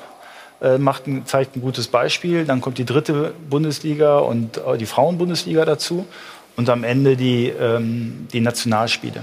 Und, ähm, und ich finde, es ist, hm? er hat hm? inhaltlich recht, aber es ist natürlich jetzt auch so, dass ähm, auch wir natürlich Spieler haben müssen, Spieler haben wollen, um die, dass die Mannschaft äh, wächst. Ich glaube auch, dass viele Spieler, äh, auch Fans, sich wieder auf Länderspiele freuen und deswegen ist es jetzt auch ein Entgegenkommen der Vereine. Wobei man sagen muss, dass es in Deutschland an sich mehr oder weniger um Bayern München geht. Die anderen Vereine haben, glaube ich, damit weniger Konflikte. Aber die, die Entscheidung der UEFA ist schon völlig übereilt getroffen worden, dass man jetzt im September schon wieder äh, spielen will. Und mit den rechten Partnern geht es in der Champions League auch, dass man es ohne Rückspiele macht. Das gibt äh, Verhandlungspotenzial. Die Gruppe ist ja Spanien, äh, Deutschland und die, die Schweiz und die Ukraine. Wir spielen am 3. September in der Ukraine. Und keinem, kein Mensch weiß, ob man da überhaupt einreisen darf. Schweiz und Deutschland mhm. sind auf einer grünen Liste, aber England und Italien Rot. nicht. Was heißt das für Spieler mhm. wie Chaka, wie äh, Freuler, der in Bergamo spielt? Darf man überhaupt spielen? Und all diese, diese Probleme, die hat die UEFA komplett ausgeblendet, Stand heute. Und die Zeit rennt dann irgendwann davon. Und mhm. das ist, glaube ich, schon problematisch für diese Nations League. Ich fand äh, den Vorschlag. Ja? Ja. Bitte? Er hat den Vorschlag äh, gemacht, dass man das an einem Ort macht. Oliver Bierhoff, glaube ja. ich. Äh, also, das wäre das wird ja nicht, Idee ist ja nicht so. Ne? Also sagen wir mal so, im Vorfeld haben wir uns natürlich schon Gedanken gemacht. Ähm, habe da auch eine Arbeitsgruppe, die sich genau allein um das kümmert und sich mhm. Gedanken macht, ob man dieses, ob man die Abstellperiode etwas verlängert hätten, hätten können. Vielleicht an einem Ort spielen, ähnlich wie die ja. äh, Champions, Champions, League oder die Euro League. Ähm, aber das ist jetzt der Stand. Ich glaube, das, was ich auch höre von unseren Medizinern und auch von den Einschätzungen, keiner weiß natürlich genau, wie es im September ausschaut. Ja. ja. und das ist natürlich auch ein bisschen Zeitgewinn. Erstmal noch mal keine anderen Fakten schaffen. Es gibt ja da eben auch viele vertragliche Verpflichtungen gegenüber Partnern. Ähm, und da muss man sicherlich jetzt die nächsten Wochen auch mal abwarten, wie sich die Corona-Krise eben auch in den nächsten Wochen und Monaten innerhalb Europas äh, auswirkt. Ich kann mir auch vorstellen, dass, dass man vielleicht auch die Champions League und die Europa League erstmal abwarten will und schauen, wie das funktioniert. Am ja, Ende, aber das ne? Problem ist ja am meine, Schluss, du kannst nicht so lange warten. Wenn du jetzt ja. das Beispiel nimmst, Schweiz, Deutschland ist am 6. September. Du musst entscheiden, wo spielst du. Wo spielst du Wenn du keine Zuschauer hast, in der Schweiz ist es bis Ende August mit 1000 Leuten darfst du maximal, äh, dann, dann kannst du auch irgendwo in Bern-Bümplitz spielen, sage ich mal. Wenn du aber plötzlich 38.500, wie der St. Jakob Park in Basel fast, haben darfst gegen Deutschland, alle mit Masken, das ist der Plan. Ähm, da muss natürlich klar spielen. Da kannst du nicht abwarten, bis die Champions League mal ein bisschen äh, geschaut hat. Und ich glaube, all diese Gedanken äh, sind bei der UEFA noch nicht final Vielleicht noch was auch zu der Terminierung. Ich meine, es ging jetzt ja auch vorher um die Diskussion Belastung der Spieler. Ich äh, habe natürlich auch während der Corona-Zeit viel mit Spielern gesprochen die sind sich alle bewusst, dass sie eigentlich keinen Sommerurlaub haben werden. Also das war denen schon klar. Die haben ja teilweise auch drei, vier Wochen in Aber England. Winterurlaub wahrscheinlich auch nicht, ne? Winterurlaub wahrscheinlich auch nicht. Und natürlich also ich mein, machen wir uns. Keine Pause. Ähm, ja, mal, andererseits hatten Sie natürlich, Entschuldigung, hatten Sie ja zwei Monate auch, wo Sie konnten runterfahren. Ja. Es ist natürlich kein erholsamer Urlaub, ja, wie man ihn sich im Sommerurlaub vorstellt, aber dessen waren sie sich bewusst. Aber wir machen uns natürlich darüber Gedanken, wenn ich mit Yogi darüber spreche, wie sieht die Belastung der Spieler aus, nicht nur für den September oder Oktober, sondern für die Europameisterschaft im Jahr darauf. Weil das wird uns genau. natürlich auch Probleme bringen, wenn wir Spieler haben, die jetzt glücklicherweise in Topclubs wie Bayern München, wie bei Chelsea, wie bei Manchester äh, City oder wo auch immer spielen. Und die kommen wirklich müde und kaputt dann zur Europameisterschaft. Das heißt, ihr spielt Nations League mit einer B11.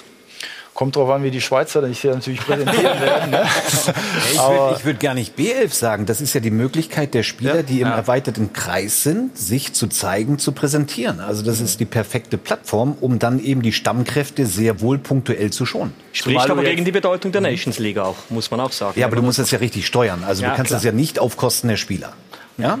Da können wir jetzt über die Nations League reden, aber, aber du musst ja in erster Linie auf deine Spieler achten und da Rücksicht nehmen. Und ich glaube, dafür hat der, äh, die Nationalmannschaft einen so großen Kader mit so viel Potenzial, mhm. dass dann auch der 25. oder 30. Äh, Spieler sehr wohl dann öfter mal die Möglichkeit äh, hat, sich zu präsentieren. Also, also nicht verkehrt. Ich sehe es auch total als Vorteil. Ich sehe es genau wie, ja. wie Stefan, weil ähm, Herr Bierhoff, da werden Sie mir recht geben. Äh, zuletzt war die Mannschaft ja noch nicht eingespielt. Man hatte immer diese Verletzungsproblematiken äh, im, im, ganzen Jahr. Und da, darauf hat Jogi Löw ja auch oft genug hingewiesen, dass er eigentlich nie die Zeit hatte, mal eine Mannschaft aufzubauen über, über mehrere Monate. Jetzt kann er noch mal ein bisschen, bisschen durchtesten. Also ich genau. sehe das auch. Jetzt kommen Spieler zurück wie Sané, Süle und so weiter. Ähm Aber ja, das ist manchmal der Konflikt, den ein Trainer hat. Ja, man hat nicht so lange Zeit. Und theoretisch müsste er jetzt eigentlich, wenn er eine Mannschaft formen will, nur auf 14 Spieler setzen ja, und ja, die ständig spielen lassen, dass sie sich wieder finden. Ja. Und auf der anderen Seite sagen wir jetzt, wir wollen es auf 25, 30, da stimme ich dazu, es ist eine gute Gelegenheit. Also wie findet man diesen Mix, dass man eigentlich im Laufe der Zeit trotzdem eine Mannschaft, ein Korsett formt, das eine gewisse Sicherheit bekommt und gleichzeitig aber natürlich auch vielen Spielern mal eine Chance gibt. Wir schauen doch mal, was, lass uns mal, was Karl-Heinz Rummenigge gesagt hat. Ähm, ähm, zu der Problematik. Ich halte es ehrlich gesagt nicht für gut, was da diskutiert und hoffentlich noch nicht final beschlossen wurde. Es wundert mich in dem Hinsicht, ja. dass natürlich auch Vertreter der Vereine bei den Entscheidungen äh, dabei waren oder dabei, dabei waren. Äh, bei den die Bayern Expo. nicht oder was? Äh, ich glaube Vertreter von Bayern München nicht, aber die kommunizieren natürlich untereinander. Ähm, aber er hat das aber mir auch offen auch immer angesprochen. Das ist natürlich problematisch betrachtet, mhm. wenn dann die Spiele alle im Herbst kommen.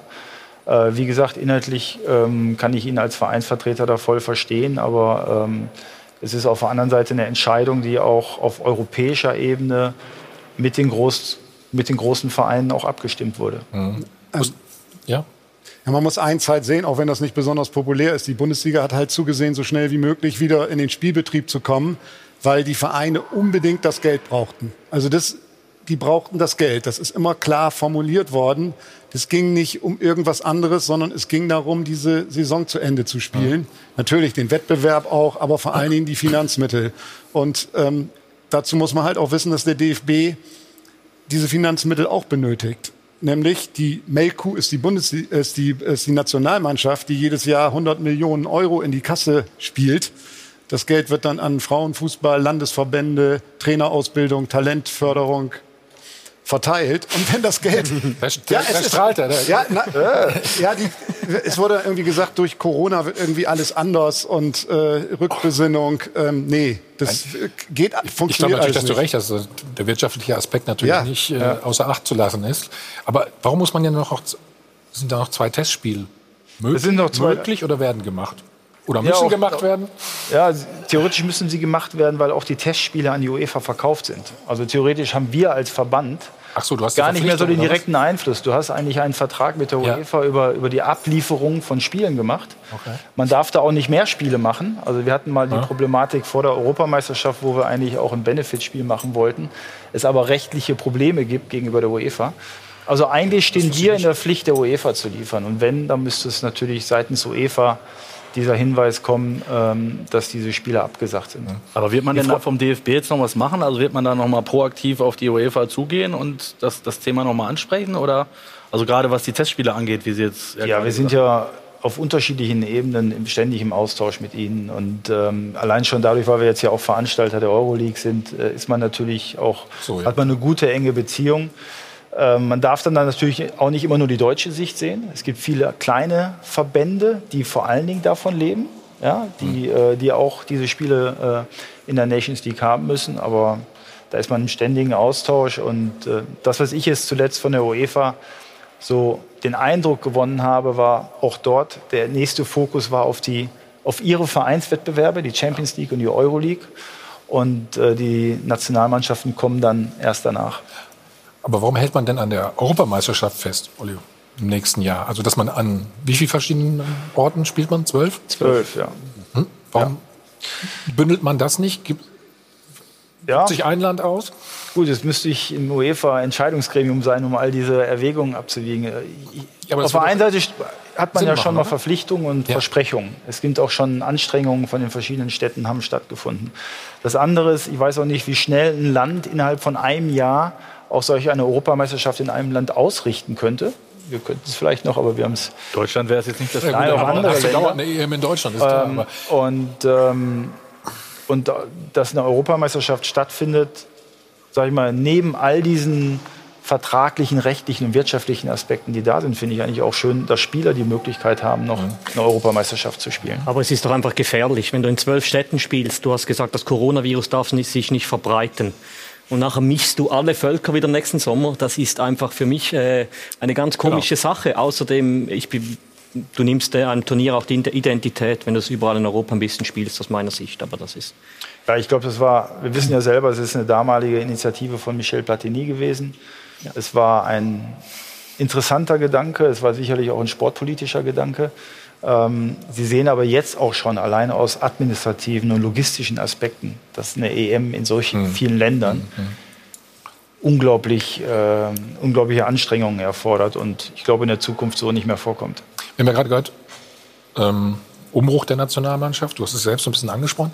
Ist da wieder ein Vorteil, dass die EM nächstes Jahr erst ist, wenn man auf sportliche mal aufs rein sportliche schaut? Ich hoffe. Nicht, äh, ich möchte sowas nie immer prognostizieren, weil nicht, dass wir nächstes Jahr dastehen und drei Verletzte haben ja, und sagen, wäre mal die so, EM ein Jahr vorher gewesen. Also wir können natürlich nie vorausschauen.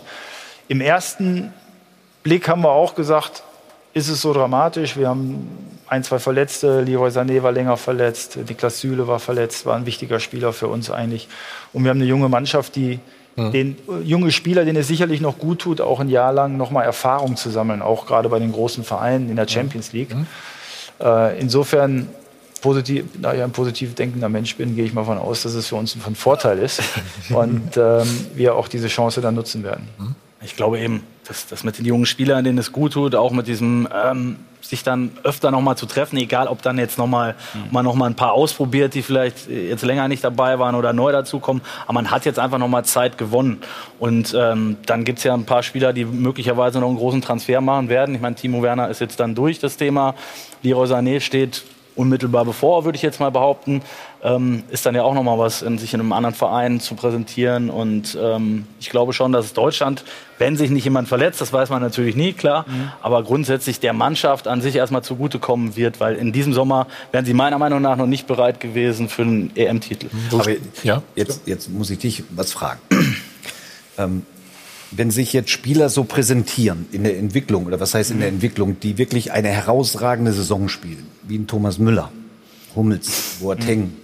ich bin nicht verwundert, dass die wieder an ihre Weltklasse rankommen. Ja. Haben die, wenn sie es halten würden, überhaupt eine Möglichkeit, im nächsten Jahr auf den Zug aufzuspringen?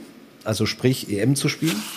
Oder ist da irgendwie Theoretisch ja. auch immer also, so ein Strich Gute Frage. Runter? Die höre ich seit einem halben Jahr oder seit einem Dreivierteljahr. Ja, aber ich berechtigt. Ähm, weil das also ist ja Leistungsprinzip. Genau. Ne? Also die, die am besten sind, müssen uns ja vertreten. Ja, ich bin, Meinung.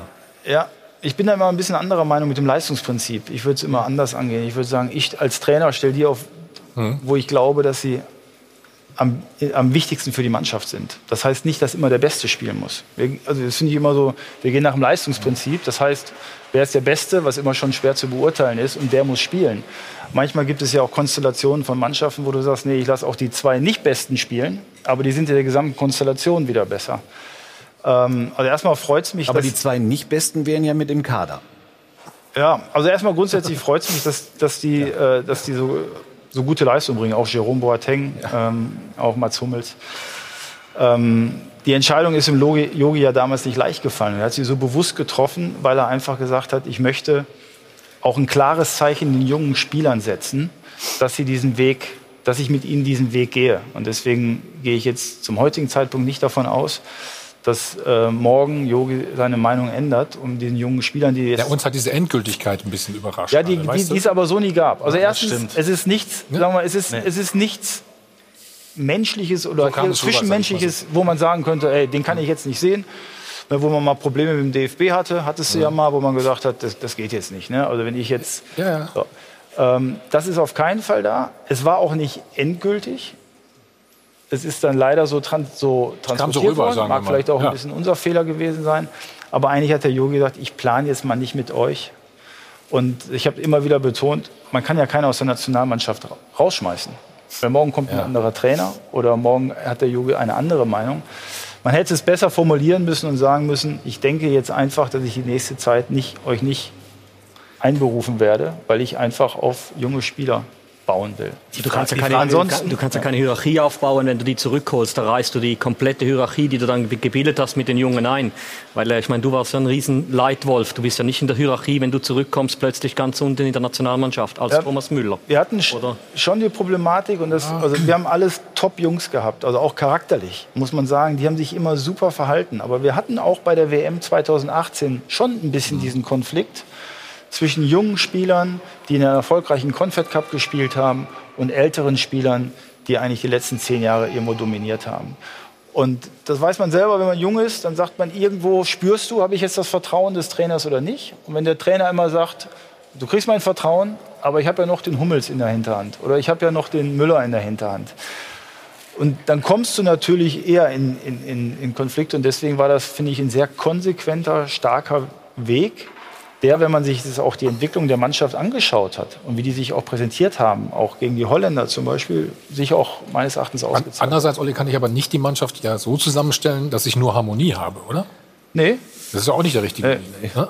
nee. Ja, das hört sich auch gerade so an. Das Nee, haben also ich glaube auch Reibung und Energie Brauchst bedarf es und wir brauchen ja. natürlich auch solcher Typen. Ähm, aber ich sag mal, was in einem Jahr ist, weiß ich nicht. Aber zum jetzigen Zeitpunkt, wenn wir jetzt, glaube ich, heute mit dem Yogi hier sitzen würden, denkst du daran, nächste Woche trotz der guten Leistungen Müller oder Hummels oder ähm, Boateng zu nominieren, dass erstmal die Antwort kommt, wir sind doch jetzt den Schritt mit den jungen Spielern gegangen, lasst uns dem mal erstmal weitergehen. Also Fakt ist ja, wird es erfolgreich sein, reden wir nicht mehr drüber. Ja. Wird es nicht erfolgreich sein. Das sind ganz flexibel, wolltest du sagen. Die Füße fallen, ist ja logisch. Genau, ja. Also ich glaube, wenn man Jogi Löw ein bisschen kennt und, und seinen Weg beobachtet hat, dann mhm. wird er, wird er die Rolle rückwärts nicht machen. Da bin ich mir auch zu 100 Prozent überzeugt. Auch wenn Thomas Müller jetzt noch zehn Tore vorbereitet, kann ich mir einfach nicht vorstellen. Ob das berechtigt ist oder nicht, ist wieder eine, eine ganz andere Frage. Ähm, und dann musst du es ja vielleicht auch da wieder trennen. Also Hummels, Boateng, Müller.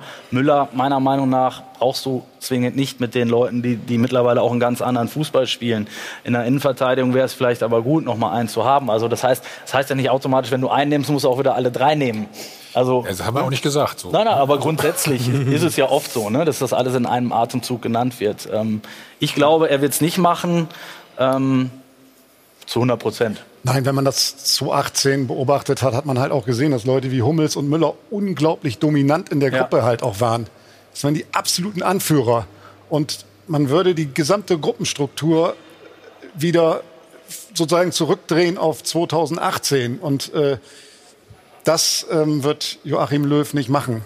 Völlig unabhängig von der Leistung. Mit anderen Worten, das Leistungsprinzip ist in diesem Fällen ausgesetzt. Ich meine, das war damals auch bewusst. Du musst Platz schaffen, damit Aber Leute wachsen können. Natürlich ja, und das schaffst du nicht, wenn du immer wieder diese Räume mit solchen Persönlichkeiten, die es auch sind, ja. Ja, aufgrund ihrer Erfahrung, auf ihrer Qualität, dann hast. Steht außer Frage, muss man glaube ich sagen. Ihr habt die drei angesprochen. Äh, einer hat sich gestern äh, geäußert, hat eine Kampfansage äh, losgeschickt, was die neue Saison angeht. Wir hören mal Mats Hummels. Welche Ambitionen nehmen Sie sich für die kommende Saison vor? Äh, einen nach oben rutschen. Jo, also, Meister werden, na, das ist doch mal eine schöne Aussage. Darüber reden wir gleich natürlich auch weiter über die Nationalmannschaft und äh, über den 33. Spieltag.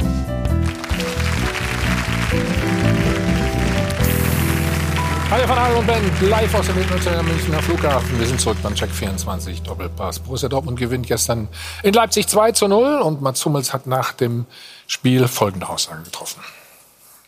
Welche Ambitionen nehmen Sie sich für die kommende Saison vor? Äh, einen nach oben rutschen und in den Pokalwettbewerben auf jeden Fall länger dabei sein. Das war leider nichts dieses Jahr. Stefan, das finden wir, finden wir doch mal gut, ne? Ja, finde ich auch. Hm? Ja, sie waren ja auch lange oben. Ne, und haben ja auch in dieser Saison, bis auf wenige Ausnahmen, wirklich einen guten Fußball gespielt. Aber ob das natürlich reicht gegen Bayern München, das wage ich dann doch zu bezweifeln. Ich glaube, wenn sie eine Möglichkeit haben, ist es eher im DFB-Pokal. Weil, ja. Nein, Bayern einfach Sagt zu man stark, immer, dass man zu den am einfachsten gewinnt. Also im DFB-Pokal, da kannst du schon mal die Bayern vielleicht mal ärgern. Hm? Ähm, aber in der Meisterschaft sehe ich das, was er da gesagt hat, äh, nicht wirklich realistisch. Nicht unmöglich, aber ja, schwierig. Ne, Vielleicht haben sie auch mal daraus gelernt aus den letzten Jahren. Immer, immer nur Vizemeister ist ja auch blöd, ne? Andreas? Ja, das ist, die Qualität haben sie sicher. Und ich sage ja immer, unter Lucien Favre haben sie jetzt einen Schritt gemacht. Stefan hat es gesagt. Ähm, von der Attraktivität des, des, des Fußballs. Aber ähm, wie es mit ihm weitergeht, ist die andere Frage. Ähm, Was glaubst du denn? Was glaubst du denn? Ja, ich sage grundsätzlich ist der, wird er völlig äh, falsch wahrgenommen in Deutschland und zu hart kritisiert. Gerade im Vergleich, wenn man jetzt schaut, mal zum Beispiel Julian, Julian Nagelsmann. Sechs Punkte Vorsprung auf Bayern nach Runde 15, jetzt 16 Punkte Rückstand. Aber es sagen alle, ja, mit Favre kannst du nicht Meister werden. Nagelsmann wird er hinterfragt. Nein, David Wagner, 15 Spiele ohne Sieg, wird er hinterfragt. Groß auf Schalke, nee, mit dem gewinnen wir nächste Saison. Lucien Favre, hervorragende Rückrunde. Wurde Er hat den besten Punkteschnitt, glaube ich, aller besten Dortmunder Trainer. Ne? Alle, Klopp bekam drei Jahre, um Meister zu werden. Favre ist übrigens in Zürich im dritten Jahr Meister geworden und im vierten. Und das ist auch nicht unbedingt eine Kirmesmeisterschaft im Kirschstein spucken. Also auch wenn ihr das glaubt hier in Deutschland zum Teil. ähm, ich glaube, es gibt viele. Erzählt. Nee, aber es wird immer gesagt, mit der, der kann nicht Meister. Hat mal jemand gefragt, Nagelsmann, der kann nicht Meister. Ich glaube, er war A-Jugendmeister 2014.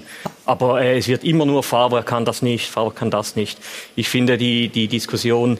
Ähm, Was glaubst du, woran das liegt? Aber ich muss sagen, ich bin voll bei dir. Ich bin voll dir, bei dir in diesem Punkt, Hm? wie sie medial mit, mit Favre umgehen. Zum Teil ist echt krass. Also Aber Stefan, auch teilweise selbstverschuldet vom Club, muss man sagen. Ne? Also wenn du, wenn du es nicht schaffst, dich, dich finde, ich finde schon, also wenn du es nicht schaffst, dich äh, öffentlich vor deinen Trainer mal so, zu stellen, äh, auch mal nachhaltig, dann ist es klar, dass du Diskussionen damit immer wieder zulässt. Also es hat ja, hat ja sich noch keiner hingestellt und diese Dinge, die Andreas gerade genannt hat, hätte ja auch mal von Watzke oder von Zorc kommen können. Aber, aber bevor du, bevor du dich als Verantwortlicher vor den Trainer stellen musst, musst du ja erstmal Kritik abbekommen. Aber das gut, Sehe ich jetzt bei Nagelsmann zum Beispiel oder Wagner, Schalke nicht. Absolut. Ich, ich, ich bin da auch total Also bei da- das ist ja der erste Schritt, bevor das zweite kommt. Definitiv. Aber dann kannst du ja als Vereinsverantwortlicher auch gegensteuern, oder? Du könntest sagen jetzt, Haben ja, ja, er wird auf, intern. ja, haben Sie gesagt, es wurde nicht gesagt bisher, wir gehen mit ihm in die neue Saison. Um diese Aussage drückt man sich. Naja, er hat ja noch Vertrag, musst du ja nicht sagen, oder? Musst du das sagen? Bei Wagner sagt man es. Ja? Schalke, ja. Das ist, das ist doch ein fantastischer Trainer in meinen Augen. Wie er das jetzt transportiert nach außen, darüber kann man reden. Aber darum geht's für einen Trainer gar nicht. Nee, das ist nicht wichtig. Nein, also ich, finde, denn, ich finde denn schon, also wir, wir, wenn wir Favre über Favre sprechen, gibt's ja auch den einen da, der auf dem anderen Sender da mit moderiert oder keine Ahnung, der ihn auch übel angeschossen hat. Und das gehört sich einfach nicht in meinen Augen. Das tut man nicht. Du meinst Lothar, äh, ja, genau. der das damals gesagt das hat. Nein, das Problem ist einfach diese Aussage von Favre. Ich glaube wirklich, dass die missinterpretiert wurde, weil man darf nie vergessen, Lucien Favre ist Westschweizer. Er denkt Französisch. Es ist für mich als Deutschschweizer schwierig genug, äh, mit euch hier in dieser Runde zu diskutieren. aber für ihn ähm, Wir verstehen ist das dich aber eine- ganz gut. Mach. Sorgen. Für ihn ist das eine, eine, äh, wirklich schwierig und er hat, also ich glaube nicht, dass er, dass er zurücktreten wird, wie ihm da nachher unterstellt wurde. Das war schlicht und Glaube ich einfach. auch nicht, aber du kennst ihn auch sehr gut und er versteht schon alles und er weiß sich auch in den richtigen Momenten zu artikulieren. Er nutzt das natürlich manchmal auch äh, für sich aus, ne? dass er sagt, oh, das habe ich jetzt nicht richtig verstanden oder das wurde falsch interpretiert. Das macht er natürlich schon auch gerne, muss man Also das, aber das sagen. größte Problem für Favre ist doch die Übermacht der Bayern. Genau. Er hat den besten Schnitt. Er, er wäre normal so ist deutscher Meister. Und dann noch aber eine die gute Mannschaft. das ist Bayern der holen entscheidende 80, Punkt. holen Und das ist doch die entscheidende 80 Frage. Millionen. Wärst du mit einem anderen Trainer Meister? Das ist doch die Frage. Nicht Nein, wärst du nicht mit der Mannschaft. Das genau ist eine so. hochtalentierte junge Mannschaft, die sich noch entwickeln muss. Und ich glaube, dass Favre der richtige Trainer für die Entwicklung ist. Das ist meine persönliche Meinung. Genau, und ich glaube, du wärst auch mit einem in dieser Saison oder auch vielleicht in der letzten nicht mit einem anderen Trainer auch nicht besser nee. gewesen. Nee. Oder sind wir Medien da wieder zu hart, was Lucien Favre angeht? Ähm, so, so, eng verfolge ich das nicht, aber es ist natürlich immer so, dass gerade natürlich bei Vereinen, die Ambitionen haben, die verantwortlichen Personen, Trainer, Sportdirektor, Topspieler immer in der Kritik stehen. Ich stimme euch hier auch zu, in dem Sinne, dass er einfach wirklich, glaube ich, ein hervorragender Trainer ist, was viele meiner Spieler gesagt haben, die mit ihm arbeiten, gearbeitet haben. Ähm, er ist halt, und ich glaube, das ist natürlich im Vergleich zu Klopp und zu den ja. Erfolgen, die vorher da waren, ja. er ist natürlich nicht der Lautsprecher. Er ist natürlich jetzt auch nicht der, wenn es total äh, windet, dann da steht. Äh, er ist eher ein Feingeist, eher Kauz. sensibel. Das hört man eben, weiß ich, auch aus Berliner Zeiten oder in anderen Bereichen. Ja. Und ich kann mir vorstellen, dass das hier und da vermisst wird und dass er deswegen ähm, da in Frage gestellt wird. Aber ich glaube, Dortmund hat 100 Millionen weniger Gehaltsvolumen als Bayern München. Sie haben eigentlich immer wieder das Problem, dass wenn Spieler erfolgreich und gut sind, sie damit rechnen müssen, dass sie dann doch zu Bayern oder zum internationalen Verein Woanders hingehen, ja. ja. Naja, und es ist ähm, natürlich auch relativ absurd, äh, sozusagen das dann zu vermissen, dass, dass den Klopp-Style zu vermissen, wenn man Favre holt. Das also, ist genau der Punkt, das, das weißt das du doch vorher. Das ja. ist ja bekannt und der hat ganz ja. andere Stärken und hervorragende Stärken, wie ja. Stefan völlig zu Recht sagt. Und ähm, deswegen hätte man sich auch vorstellen können, dass Borussia Dortmund auch sozusagen in den, in den Hinterzimmern Gesprächen, die dort ja auch mit den Journalisten geführt wird, werden, dass da natürlich auch noch mehr hinter dem Trainer steht. Was sind denn Hinterzimmergespräche? Das naja, ich meine, die Journalisten vor Ort spüren ja dann schon, die spüren ja dann schon, wie sehr steht der Verein wirklich komplett und mit totaler Überzeugung hinter dem Trainer. Hm. Da könnte ich mir dann doch noch mehr Nachhaltigkeit vorstellen. Ja, wenn Sie hinter ihm stehen am Ende des Tages, das werden wir die nächsten ja. Wochen sehen. Ja, die Frage ist, auch da gibt es eine Alternative oder ist das einzige, äh, der einzige Grund, warum Lucien Favre möglicherweise in der nächsten Saison doch auf der Bank ist, weil Dortmund keinen, keinen anderen findet. Möglicher, möglicherweise stelle ich jetzt mal einfach so in den Raum. Nico Kovac wurde gehandelt, kann ich mir aber schlecht vorstellen, ehrlicherweise. Wir müssen ja nicht spekulieren jetzt gleich. Ne? Also, hm? das, das machst du so und so ja. nicht. Ne? Hm? Nee, wir fragen nicht so äh, Hans-Joachim Watzke, der ist, der ist hier. Gut. Weißt du, dann, dann wissen wir. Bringen wir ja. Licht ins Dunkel, wie das so schön heißt. Ne? So, dann kommen wir zu Timo Werner, Chelsea. Olli, wie hast du das aufgenommen?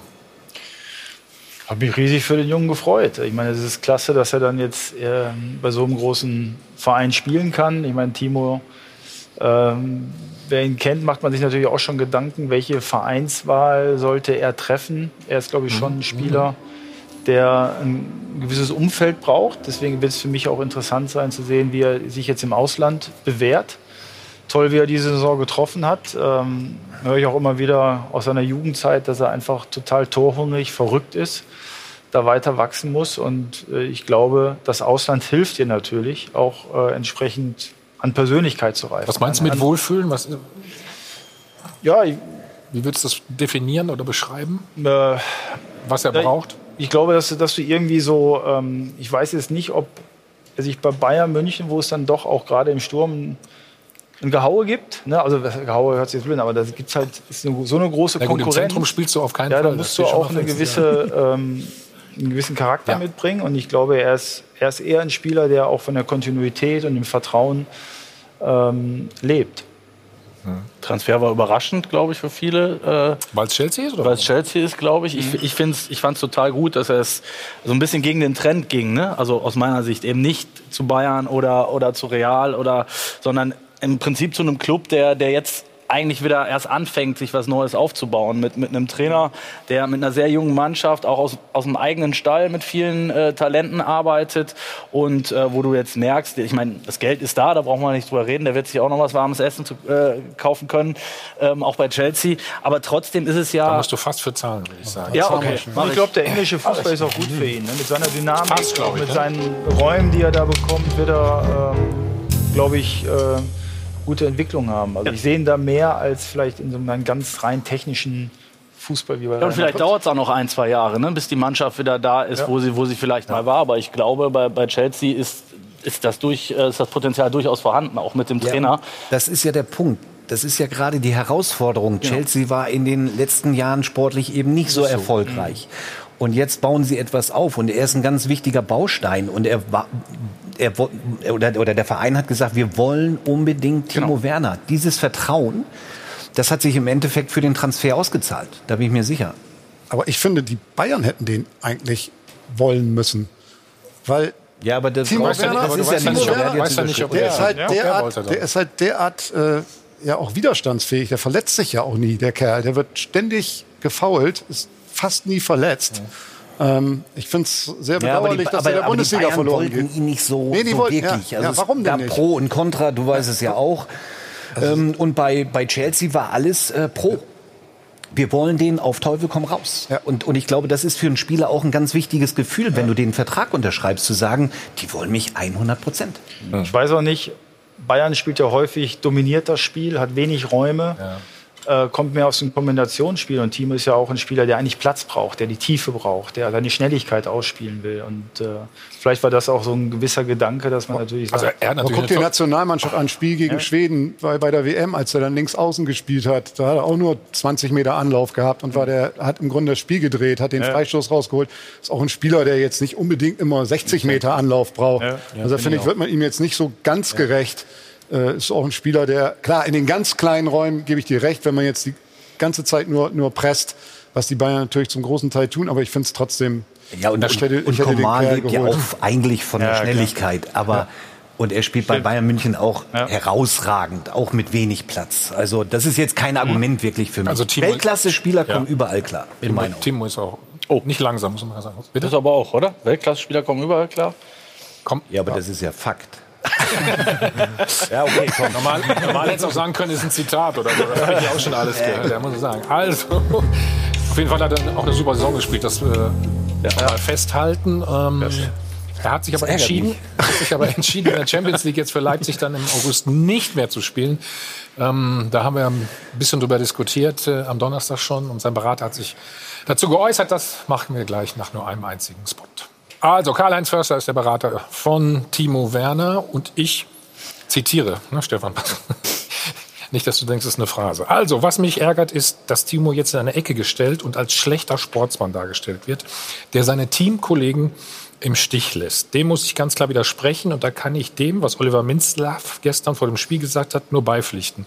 Es wäre für Timo alles andere als ein guter Start bei seinem neuen Club gewesen, wenn er nach dem Urlaub erst noch für die Vorbereitung und die Champions League nach Leipzig hätte zurückkehren sollen. Daher war es die gemeinsame Abstimmung von allen Beteiligten und allein nicht Timos Entscheidung dass er zum geht noch weiter, Schummung, dass Timo zum 1.7. zu Chelsea wechselt und nicht erst Mitte oder gar Ende August. Stefan. Ja, wir haben es ja diskutiert am Donnerstag. Ne? Also als Spieler hast du die Möglichkeit, im Viertelfinale Champions League mhm. zu spielen. Noch nicht mal mit Hin und Rück. Wenn das erfolgreich bis zum Halbfinale und das wirfst du als Spieler, diese Möglichkeit, diesen Pokal ja. zu gewinnen, die wirfst du weg. Und sehr wohl, und da muss ich Karl-Heinz Förster leider widersprechen, hat das dann, wenn man ein bisschen weiterdenkt, so ein bisschen den Touch, dass er seine Kollegen dann doch ein Stück weit im Stich lässt. Ja? Wenn sich verschiedene Gruppen zusammensetzen und diese Entscheidung treffen, ich wundere mich, wenn ich es richtig verstanden habe, hast du gesagt, dass der Timo eigentlich weniger da äh, Mitspracherecht hatte, dann finde ich das schon erstaunlich, weil der, es geht sich ja um den Spieler also Timo will immer spielen. Der brennt dafür zu spielen. Also insofern glaube ich. Und Champions League ist ja auch was Schönes. Ja, ne? also der, mhm. auch bei uns ist er wieder, einige ist er sauer, wenn er keine Minute spielt, wenn er weniger spielt ja. oder wie auch immer. Ich weiß jetzt auch nicht, welche Aspekte da noch eine Rolle gespielt haben. Vielleicht gibt es auch wirtschaftliche Aspekte, dass Leipzig ja. sagt, bei der Ablösesumme wollen wir wirklich das Risiko eingehen, mhm. dass uns, äh, wir, wir können so nicht planen. Ja, der Fußball bleibt doch, wie er ist. Ne? Ja, und vielleicht ist es natürlich auch, wenn Chelsea mit solch einer Überzeugung äh, auf, auf das mhm. Management von Timo zugehen und eben auf den Verein und sagt, Leute, das ist ein ganz wichtiger Spieler für uns. Wir machen hier gerade Riesenanstrengungen und um den bauen wir eine Mannschaft rum. Wir können jetzt, jetzt auch nicht das Risiko eingehen. Nicht nur, dass er sich verletzt, sondern dass er eigentlich auch total müde dann wieder bei uns anfängt. Also ich glaube, da wird wahrscheinlich schon ja, von verschiedenen Seiten Druck auf weiß Timo. Nicht, müde, Viertelfinale sind sie drin, ist ein Spiel, gut, gut, Halbfinale. Es könnte ja auch nur ein Spiel werden. Ne? Das könnte, ja, also, aber Verletzung ist natürlich schon ein Argument. Ne? Wenn, wenn, ja, aber also, also ich, ich, war Fußballer, wir waren alle Fußballer, lange, lange Zeit. Fast alle. Für mich ja. ging es nur um den Erfolg, um nichts anderes. Ja, du redest aus der Sicht des Spielers, ne? Klar. 100 Absolut. 100 Prozent. Aber ich sage, aus der Sicht von Chelsea... genauso verletzen. Ja, aber aus der Sicht von Chelsea ist doch ein Unterschied, wenn du noch mal Spieler für die, für die Ablösesumme holst und der verletzt sich dann bei seinem, bei seinem alten Verein noch. Ich meine, wie, wie war es mit Sané bei, bei Bayern? Wie, wie oft haben die sich geärgert, dass der in diesem Spiel. Äh, ja, aber verletzen. In Dortmund gab es einen Spieler, der ist eine Treppe runtergefallen, hat sich auch verletzt. Also passieren kann es überall. Ja, aber wenn du als Chelsea darauf Einfluss hast, das meine ich doch nur, dann, dann kann ich es aus Clubsicht nachvollziehen, wenn du das verhindern willst. Aber als Spieler würde ich mich trotzdem genau. hinstellen und sagen, nee, ich will dieses Viertelfinale spielen. Jetzt stell dir vor, wir gewinnen den Pokal. Kann ja alles passieren. Aber glaubt ihr, dass Leipzig auch so damit einverstanden ist? Ja, aus hm? wirtschaftlichen Gründen vermutlich. Ja. Also Stefan Effenberg wurde ja kritisiert, angeblich kennt er nicht alle Hintergründe. Ich habe aber auch keine Hintergründe erklärt bekommen ähm, danach, die das sozusagen erläutern, weshalb das jetzt unbedingt sein musste. Also aber wo ich, wurde ich denn kritisiert? Von Karl-Heinz Förster das? Ja, es kam Kritik, glaube ich, äh, habe ich gelesen von, von Leipzig. Ich kann die Kritik nicht nachvollziehen, es sei denn, sie würde erklärt werden. Ja. Aber es ist uns halt nicht erklärt worden. Nee. Und äh, wir haben jetzt die ganze Zeit irgendwie gehört, nach der Corona-Krise, der Fußball stellt sich neu auf. Und ich kann es mhm. aus sportlicher Sicht dann irgendwie nicht nachvollziehen, dass ein Spieler dann die Saison nicht zu Ende spielt. Rudi Völler hat jetzt auch zum Beispiel ja. gesagt, bei Kai Havertz könnte er sich das auch nicht vorstellen, dass ja. der nicht auf jeden Fall auch die Europa League-Saison ähm, zu Ende spielt mit, mit ja. Leverkusen, selbst für, wenn er wechseln sollte. Für Timo Werner ist schon eine schwierige Entscheidung, weil wenn du das machst, was Stefan zu Recht sagt, dass man äh, das spielen will, dann legst du dich schon, bevor du beginnst, mit einem neuen Arbeitgeber Aha. an. Wenn der das, das, das Gegenteil will, das ist einfach kein guter Start, dann glaube ja. ich, den Er hat gerade was gemacht, du hast so gemacht. Hm? Ja. Und da muss ich sagen, traurig, aber wahr. Traurig, aber wahr. Chelsea ist nur ja, sauer, weil sie gegen die Bayern rausfliegen. Das ist doch alles, wo, wo, wo wir uns mal nicht vormachen. Aber Julian Nagelsmann hat sich auch noch mal zu dieser, ich sag mal, unglücklichen Situation äh, geäußert ich glaube 36 Scorerpunkte dieses Jahr. Ähm, von dem wird es schon komplizierter. Man darf natürlich auch keinen Neuzugang, wenn wir denn einen haben, nachnominieren. Das ist, ein, ist schon eine schwierige Situation, aber wir, die ist, wie sie ist. Wir müssen uns damit abfinden. Ja, also. Ja, ich ist, ja nicht so, ist, ja, ist ja nicht so ganz damit. Ja, aber du verlierst doch einen Spieler, der sehr wohl diese Spiele entscheiden, entscheiden kann. Ja. Aber dann ist es hier. Muss ja. Oh, dann ist es hier, gut. Muss ja. Dann gehen wir zur Szene der Woche. Ja, es war mal wieder Zeit für neue Talente, sich in den Vordergrund zu spielen. Zum Beispiel bei den Bayern. Jamal Musiala ist jetzt der jüngste Bayern-Debütant überhaupt, kam für Thomas Müller, also für den Routinier, der neue. 17 Jahre alt, 17 Jahre, 115 Tage ganz genau. Und damit löste also Pierre-Emil Heuberg ab als jüngster Jahrgang 2003. Das muss man sich echt auf der Zunge zergehen lassen. Der hat aber tatsächlich auch schon eine interessante Vita, ist in Stuttgart geboren, in Fulda aufgewachsen und hat auch schon diverse Jugendmannschaften des FC Chelsea durchlaufen. Seit 2019 haben sich die Bayern ihn also geschnappt und Hansi Flick zeigt einmal mehr, dass er auf die Jugend setzt. Du bist ja mit Hansi Flick äh, Weltmeister geworden. Ja. Wie würdest du ihn charakterisieren? Ja, ich meine, eins ist ja schon klar deutlich geworden. Es ist jemand, der ähm, menschlich unglaublich sympathisch ist, ähm, empathisch, äh, einfach ein, ein, klasse Kerl. Aber man sollte auch aufpassen, ihn ja nicht darauf zu reduzieren, dass er einfach mit Menschen gut kann und die Spieler gut führen kann. Er hat äh, klare technische Vorstellung. Er hat auch viele gute Gedanken bei uns bei der Nationalmannschaft äh, umgesetzt äh, und eingefordert, also gerade auch bei der Trainingsgestaltung. Ja. Er ist jemand, wenn ich das sehe, ähm, einen guten Blick für Spieler hat. Also das, das sieht man einfach. Das hat er schon seit, wenn wir mal über Spieler diskutiert haben, die verschiedenen Sichtweisen, wie er genau einen Spieler eingeschätzt hat, das ist er sehr gut.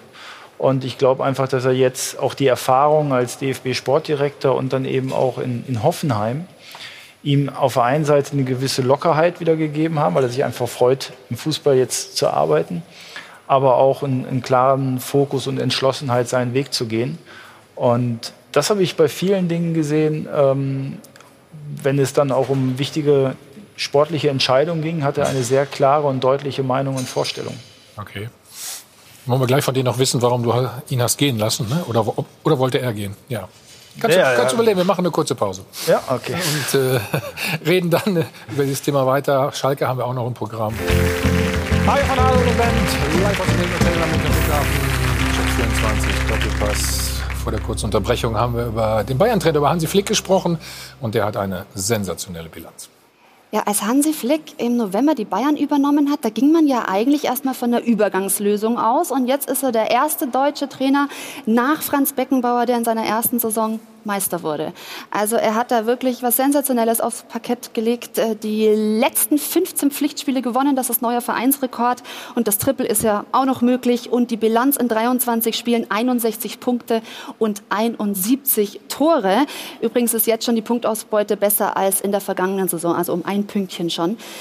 Oliver Bierhoff weiß, was er an ihm hatte, hat ihn ja zur Nationalmannschaft geholt. 2008 ging es dann äh, mit der EM los und 2014 natürlich der große Weltmeistertitel. Und jetzt hat Hansi Flick eben auch auf der Bundesliga-Ebene bewiesen, dass er ein ganz großer werden kann. Hättest du ihm das zugetraut? Ähm, Bayern ist ja schon mal ja, eine Hausnummer, ist schon, ne? Äh, das ist schon, sagen wir mal so, ich hatte, er war ja bei uns ähm, Co-Trainer vom Yogi, mhm. ist ein unglaublicher Teamplayer, aber hat klare Vorstellungen gehabt. Äh, wusste aber, dass er auch äh, schon den Drang hat, auch mal wieder selber Entscheidungen zu treffen. Und ähm, in dem Spiel, ich glaube gegen Türkei war es bei der EM 2008, da war er für ein Spiel war er dann äh, Cheftrainer.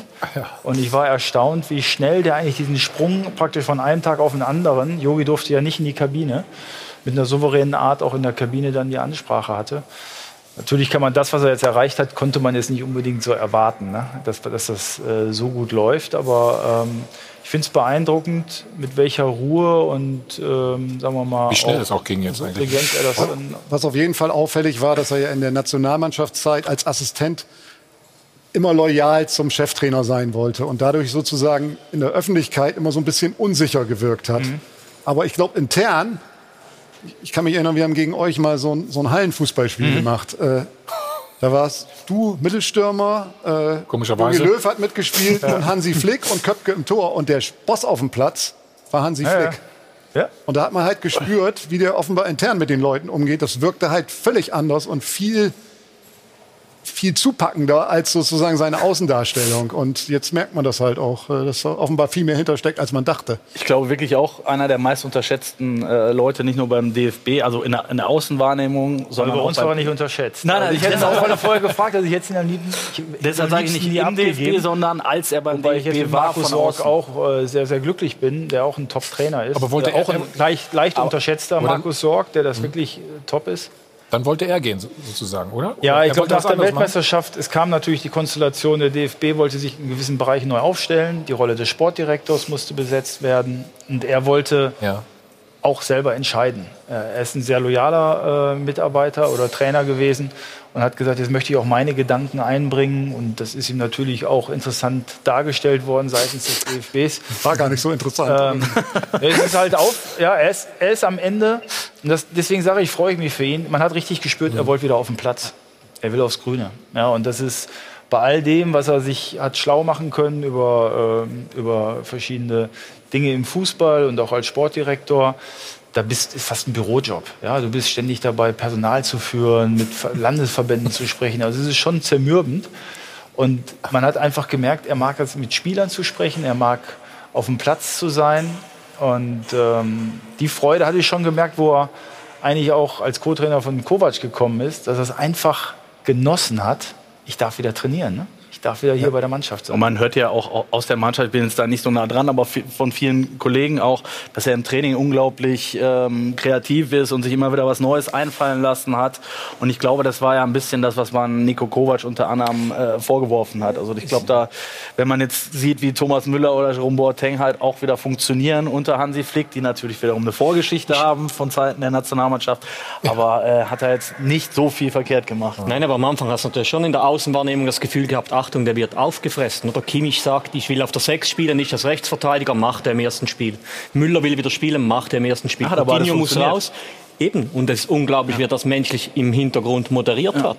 Und, das, und, und der zweite Vorteil auch eben, du hast ja gespürt, er kriegt das Vertrauen vom Verein, aber auch von den Journalisten. Er hat sich wahrscheinlich über Jahre hinweg menschlich immer korrekt verhalten und dementsprechend Kredit dann gehabt. Er hat das Vertrauen gehabt, aber man muss auch sagen, es war jetzt nicht, dass Bayern direkt gesagt hat, er ist der Trainer der nächsten Saison. Er musste, Ja, er ein bisschen wusste, gedauert, ne? er musste sich das schon so lange erarbeiten und demonstrieren und Beweise zeigen. Und was sonst ist, er hat, er hat gute Antennen. Also Hansi, ist, Hansi hat immer eine gute Nase gehabt, wenn immer was irgendwo passiert ist ja, oder irgendeiner über die Schränke geschlagen hat oder irgendetwas verkehrt lief. Er hat auch ein gutes Gespür gehabt, da ist gerade eine Spannung zwischen Spielern, da müssen wir eingreifen. Und also, er hat natürlich auch die Spielidee, sozusagen diese Guardiola-Spielidee, die, ähm, die sozusagen die Bayern ja auf einen anderen Level gebracht hat und die dann ja wieder verloren gegangen ist dann in der Zeit danach.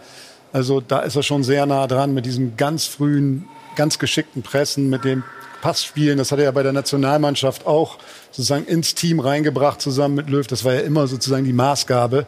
Und das hat er bei den Bayern, sieht fast wieder aus wie Guardiola-Fußball. Hm. Und er, was man auch sagen muss, Nationalmannschaftszeit, er arbeitet mit einer extrem hohen Qualität zusammen.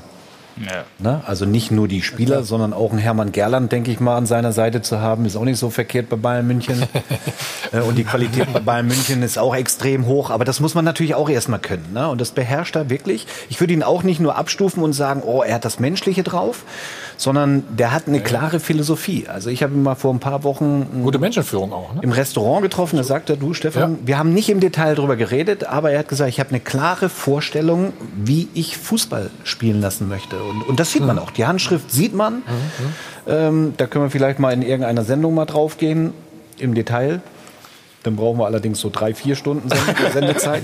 Wenn du aber, die Zeit nimmst. Aber, aber Stand jetzt muss man sagen, macht er auch wirklich alles richtig. Und man sieht die Freude. Und ich glaube, wenn du diese Freude hast, auch morgens aufzustehen, zu den Jungs zu kommen, ja. das ist ja schon mal eine gute, sehr gute Grundvoraussetzung, dass das wahrscheinlich dann auch hinten raus erfolgreich sein wird. Und was ich ganz interessant fand, wir hatten jetzt äh, das erste Meisterinterview mit ihm, was der Kollege äh, Raimund Hinko, den ihr auch alle kennt, ja. äh, geführt hat. Und der, äh, da hat der Hansi Flick auch gesagt, er lässt halt auch Leute neben sich zu. Ne? Also ja. das heißt, er holt Experten, er sieht das nicht als Schwäche, wenn, du, wenn du Leute äh, in deinen Stab holst, ähm, die ihm auch mal sagen können, so das würde ich anders machen. Und der nimmt das an. Und ich glaube, dass das Jürgen Klopp zum Beispiel bei, bei Liverpool auch gemacht, dass es auch eine Qualität eines Trainers ist, Leute um, um sich herum äh, zuzulassen. Die das ist eine Form der Stärke, ja, kann man genau. schon so sagen. Auf ja. jeden Fall. So, er hat auf jeden Fall 15 Mal in Folge mit den Bayern jetzt gewonnen. Es gibt eine Mannschaft in der Bundesliga, die hat 15 Mal in Folge nicht gewonnen. Damit sind wir bei Schalke 04. Also, wenn die Saison noch etwas länger dauern würde, müsste Schalke wahrscheinlich ernsthaft um einen Klassenerhalt bangen. Es gibt kein Team, das einen schlechteren Lauf hat momentan. Der letzte Sieg liegt über fünf Monate zurück. Und es spricht nichts dafür, dass in dieser Saison noch einer dazukommt.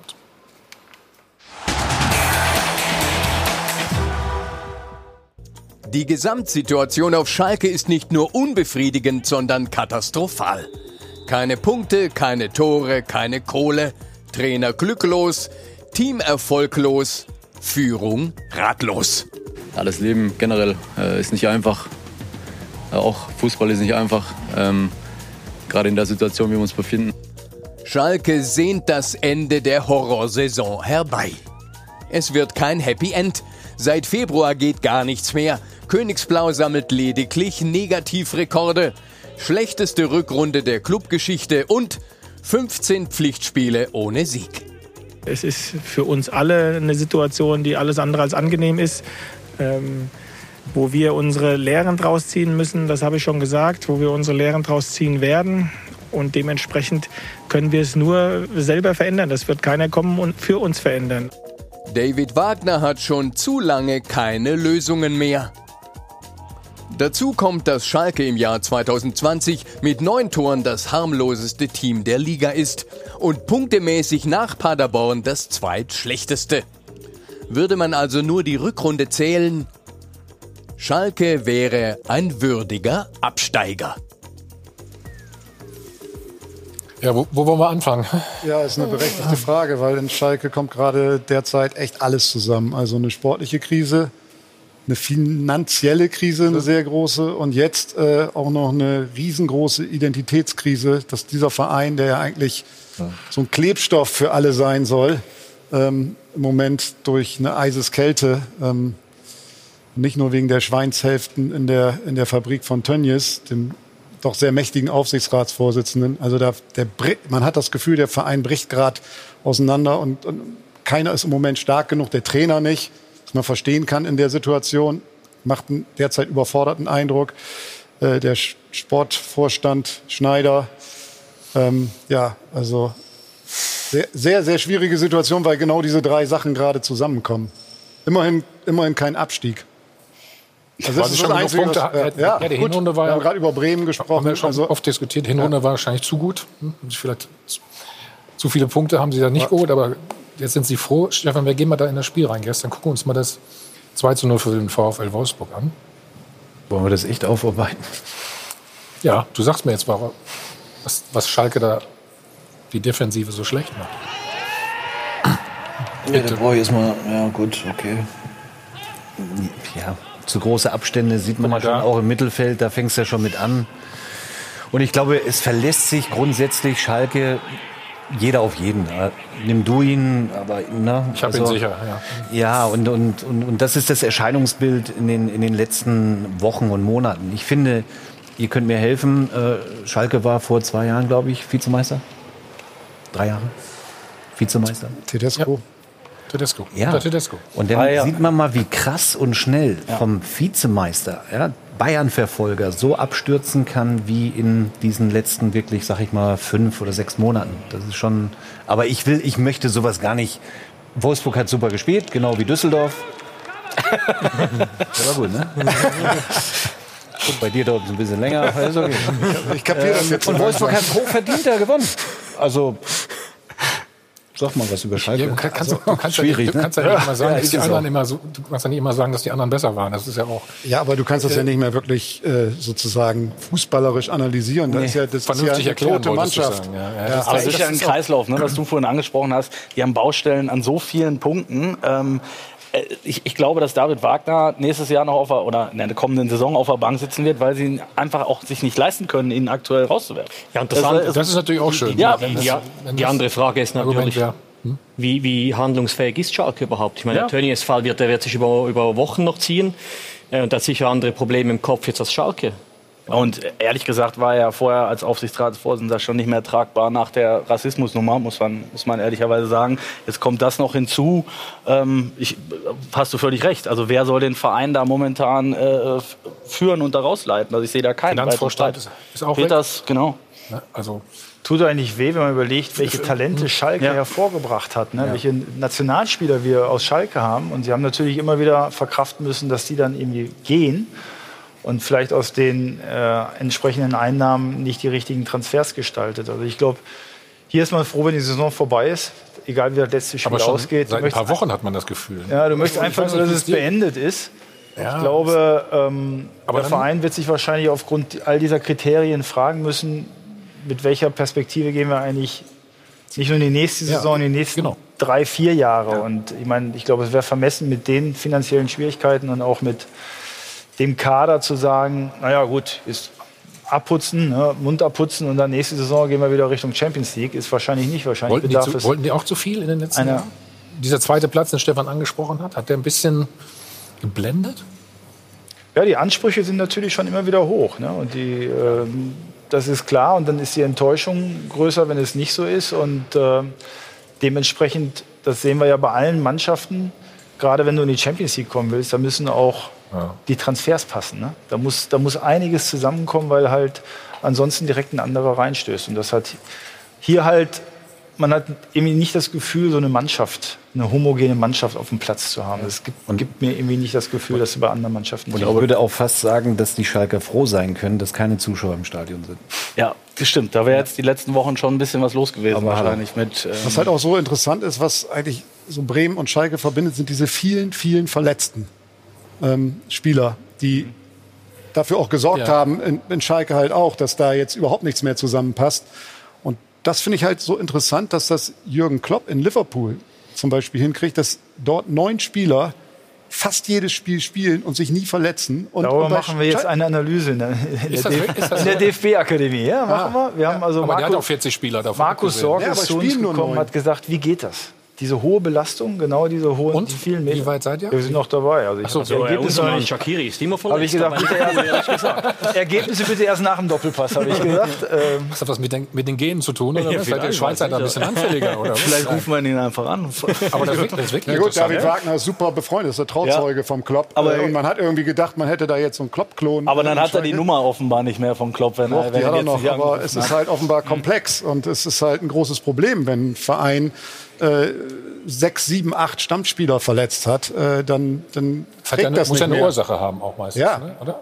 Ja, natürlich. Da ist ja der Oliver Bierhoff offenbar gerade am Forschen. Jetzt schauen wir mal, So- die so ein bisschen Verletzungssorgen so bei Schalke untersuchen wir noch ne? nicht, aber eben die Belastungssteuerung beim Verein wie Liverpool zum Beispiel oder bei anderen. Wie macht ihr das denn bei der Nationalmannschaft? Wie, während eines Turniers zum Beispiel, diese Belastungssteuerung, die du gerade angesprochen hast? Also mittlerweile Jeden Tag Blut abnehmen oder was macht ich? Ja. Sag mal, das ist ganz Ja, nicht- Banales vielleicht. Ja. Nicht jeden Tag, das freut die Spieler natürlich nicht ganz so morgens, Ja, okay. wobei es jetzt relativ schnell Zum geht, Ohr, ne, äh, ne? diesen, diesen Wert hervorzubekommen, ob eine Übersäuerung da ist. Ja. kommt unser Internist Tim Meyer, der auch das medizinische Konzept des DFB und der DFL gemacht hat und sagt, alles fein, alles gut. Mittlerweile ist es sogar so, dass äh, wir bei den Trainingseinheiten ein Pulsmesser haben Hm. Und natürlich dann auch beobachten können, wie entsprechend die Pulssequenzen bei den Spielern ist. Und ich weiß eben zum Beispiel in Leipzig, weil unser äh, Athletiktrainer Niklas Dietrich in Leipzig trainiert hat, dass es schon so war, dass die Athletiktrainer dem Trainer zumindest das Belastungsvolumen aufgrund dieser Daten vorgeben. Weil die sagen nicht, äh, du darfst, musst die und die Übung machen, aber der Timo Werner darf jetzt nicht mehr als 500 Meter im höchsten Tempo sprinten, sonst ist er überlastet. Also da schauen wir immer drauf, ähm, dass es während dem Turnier passiert. Aber wir wissen auch, am Ende zählt auch ein bisschen Charakter. Und äh, Bisschen- egal welcher Wert da ist, du musst den Schweinehund Also ein bisschen beißen ist noch. Äh, ist absolut wichtig, ja. Musst du immer noch. Okay, das beruhigt mich uns ein bisschen jetzt auch. Aber können wir noch mal kurz Schalke oder sind wir schon ja, weg von 0-4, komm her, 0-4. Ja, weil, weil eigentlich wäre es ja jetzt gerade so wichtig, dass dieser Verein handlungsfähig ist, weil er ja plant, diese, diese 200 Millionen Euro, die er im Grunde seit zehn Jahren ja, vor sich herschiebt, die hat er sich schon irgendwie damals schon bei, bei so einem Investor geliehen, das Geld. Äh, das wird die ganze Zeit sozusagen dieser riesen Schuldenberg vor sich hergeschoben. Und jetzt will man, was auf Schalke tierisch schwierig ist, den Verein also die Profiabteilung aus dem Verein rausholen und möglichst einen Investor in den Verein holen, der 400 Millionen Euro frisches Geld da reinbringt. Und das ist natürlich, wäre für Schalke 04 natürlich eine Lösung, da oben ranzukommen. Aber das ist natürlich eine Lösung, die, ja, die den Verein womöglich komplett auseinanderbrechen Das größte Problem jetzt in der jetzigen Situation finde ich bei Schalke, obwohl sie wirklich einen herausragenden Nachwuchs haben, ist doch, welche Spieler sind bereit, den Schritt zu FC, zum FC Schalke zu gehen, einen Vertrag zu unterschreiben über drei oder vier Jahre? Die Möglichkeit hatten sie ja durchaus in den letzten Jahren und auch Jahrzehnten.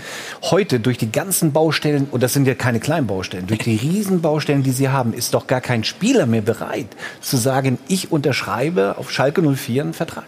Das ist das größte Problem, finde ich und glaube ich, für die Zukunft bei Schalke 04. Ich sehe, also Jan hat soeben äh, Parallelen zu Werder gezogen, was die Verletzten angeht. Ich sehe de- den ganzen Verein auf ähnliche Probleme zusteuern. Ne?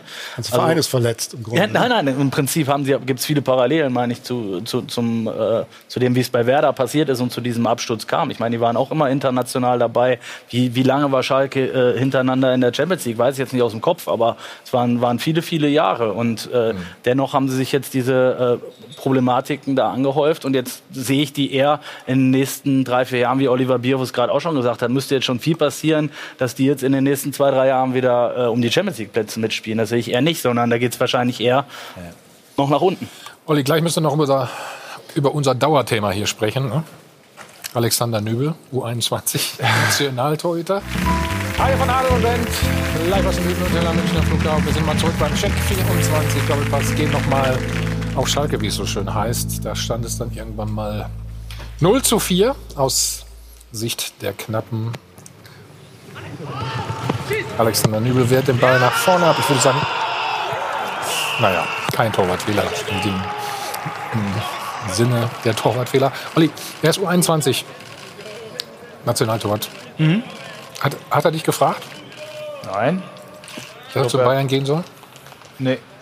Also hab, Hast du mit ihm wollte mich auch alles was Vereinswechsel angeht, versuche ich mich auch nicht einzumischen oder so. Ich habe jetzt mit ihm auch nicht diese Nähe gehabt. Wir haben natürlich im Sommer bei der Europameisterschaft äh, hier und da mal kurz gesprochen, aber ähm, ist auch bei uns im Blickfeld, mhm. weil er einfach äh, wirklich wohl ein, auch ein sehr guter Torwart ist. Aber bei der Entscheidung war ich. Ist der richtige Schritt für ihn? Wird man sehen, sagst du wahrscheinlich jetzt, ne? oder? Da mische ich mich nicht ein. Ich kenne die Gründe jetzt auch nicht genau. Ähm, eigentlich hm. muss man trotzdem sagen, dass für einen jungen Spieler Spielpraxis unersetzlich ist. Äh, jetzt kann man sagen, als Torhüter hast du vielleicht eine längere Laufzeit, äh, Karriere, längere Karriere und kannst sagen, ich kann auch mal drei Jahre äh, in so einem Verein wachsen. Aber normalerweise, das, das sagen wir eigentlich all unseren jungen Spielern, Spielpraxis geht über alles. Da, damit Schaut hast nicht. du meine Frage komplett beantwortet. Wir haben es alle verstanden. Ne? Zwischen den Zeilen können wir gut lesen. Stefan auch. Ne? Segen. Und jetzt gebe ich mal zu Ruth und Hartwig ist da. Hartwig, Hartwig ist hey, da. Hardy verstärkt uns heute aber nur zu Gast. Äh, ganz entspannt, sage ich mal. Morgen geht es dann richtig los. Wir haben ein tolles Programm, nämlich auf Sport 1. Die News sind zurück. Was erwartet uns? Ja, es sind ja bewegte Tage im Sport. Wir freuen uns auf den Endspurt in der ersten Liga, in der zweiten, in der dritten Pokalfinale. Basketball, die entscheidenden Wochen stehen an oder die entscheidenden Tage. Internationaler Fußball, wann wird Kloppmeister? Also kurzum, der Sport erweckt richtig und das wollen wir begleiten äh, unter der Woche jeden Tag von 19.30 bis bis 20 Uhr. Freuen wir uns drauf. Also 19.30 Uhr unbedingt einschalten und dann am besten dranbleiben, denn im Anschluss folgen dann Fußball Allstars, die YouTube-Show auf Sport 1. Ein neues Format. Was hat es damit auf sich? Ja, wir sind mal der Frage nachgegangen, auch in der Redaktion, wie gut war eigentlich? Ne? Also große Namen, der brasilianische Ronaldo, also jetzt nicht der, den wir kennen, sondern der, der eben schon vor früheren Jahren geglänzt hat, dreimal Weltfußballer, Drogba, auch die Deutschen. Wir gucken auf Gerd Müller und all die und fragen uns halt, wie gut waren die wirklich? Wir basteln in der Redaktion auch an den Folgen zu Thomas Helmer, Oliver Bier Bierhoff und Stefan Effenberg. Da gibt es nicht immer Einigkeit, aber, aber wir hoffen, dass das Ganze am Ende ein Erfolg wird. Also gilt dann auch für euch morgen 19.30 Uhr einschalten. Genau. Schön, dass du da warst. Wie, wie heißt das Ding? Was ja, wir, wir, schauen, wie gut war eigentlich. Also dann auf große... Was sind denn die Kriterien? Das würde mich ja mal interessieren, oder? Naja, wir gucken auf den Lebensweg, die einzelnen Stationen und da kommen doch sehr interessante Dinge bei raus, die viele von uns gar nicht mehr so präsent haben. Mhm. Ich merke schon, du schmunzelst ein bisschen dabei. Das, das wird nicht ganz einfach für uns ne, an dieser Stelle. Olli, wer wird der Europameister nächstes Jahr? Ah, das ist eine ständige Frage. Ähm, ist, ist die einfachste heute. Wir nehmen uns das natürlich immer wieder als Ziel. Egal, ja. äh, auch wenn, wir, wenn ich uns nicht ne? als Top-Favorit sehe, ähm, mhm. ist es einfach unser Anspruch, als deutsche Nationalmannschaft in so ein Turnier zu gehen und gewinnen zu wollen. Mhm. Wer muss in die Relegation nächste Woche? Düsseldorf und Hamburg. Düsseldorf und Hamburg. Ähm, wer kommt in die Champions League? Gladbach oder Leverkusen? Gladbach.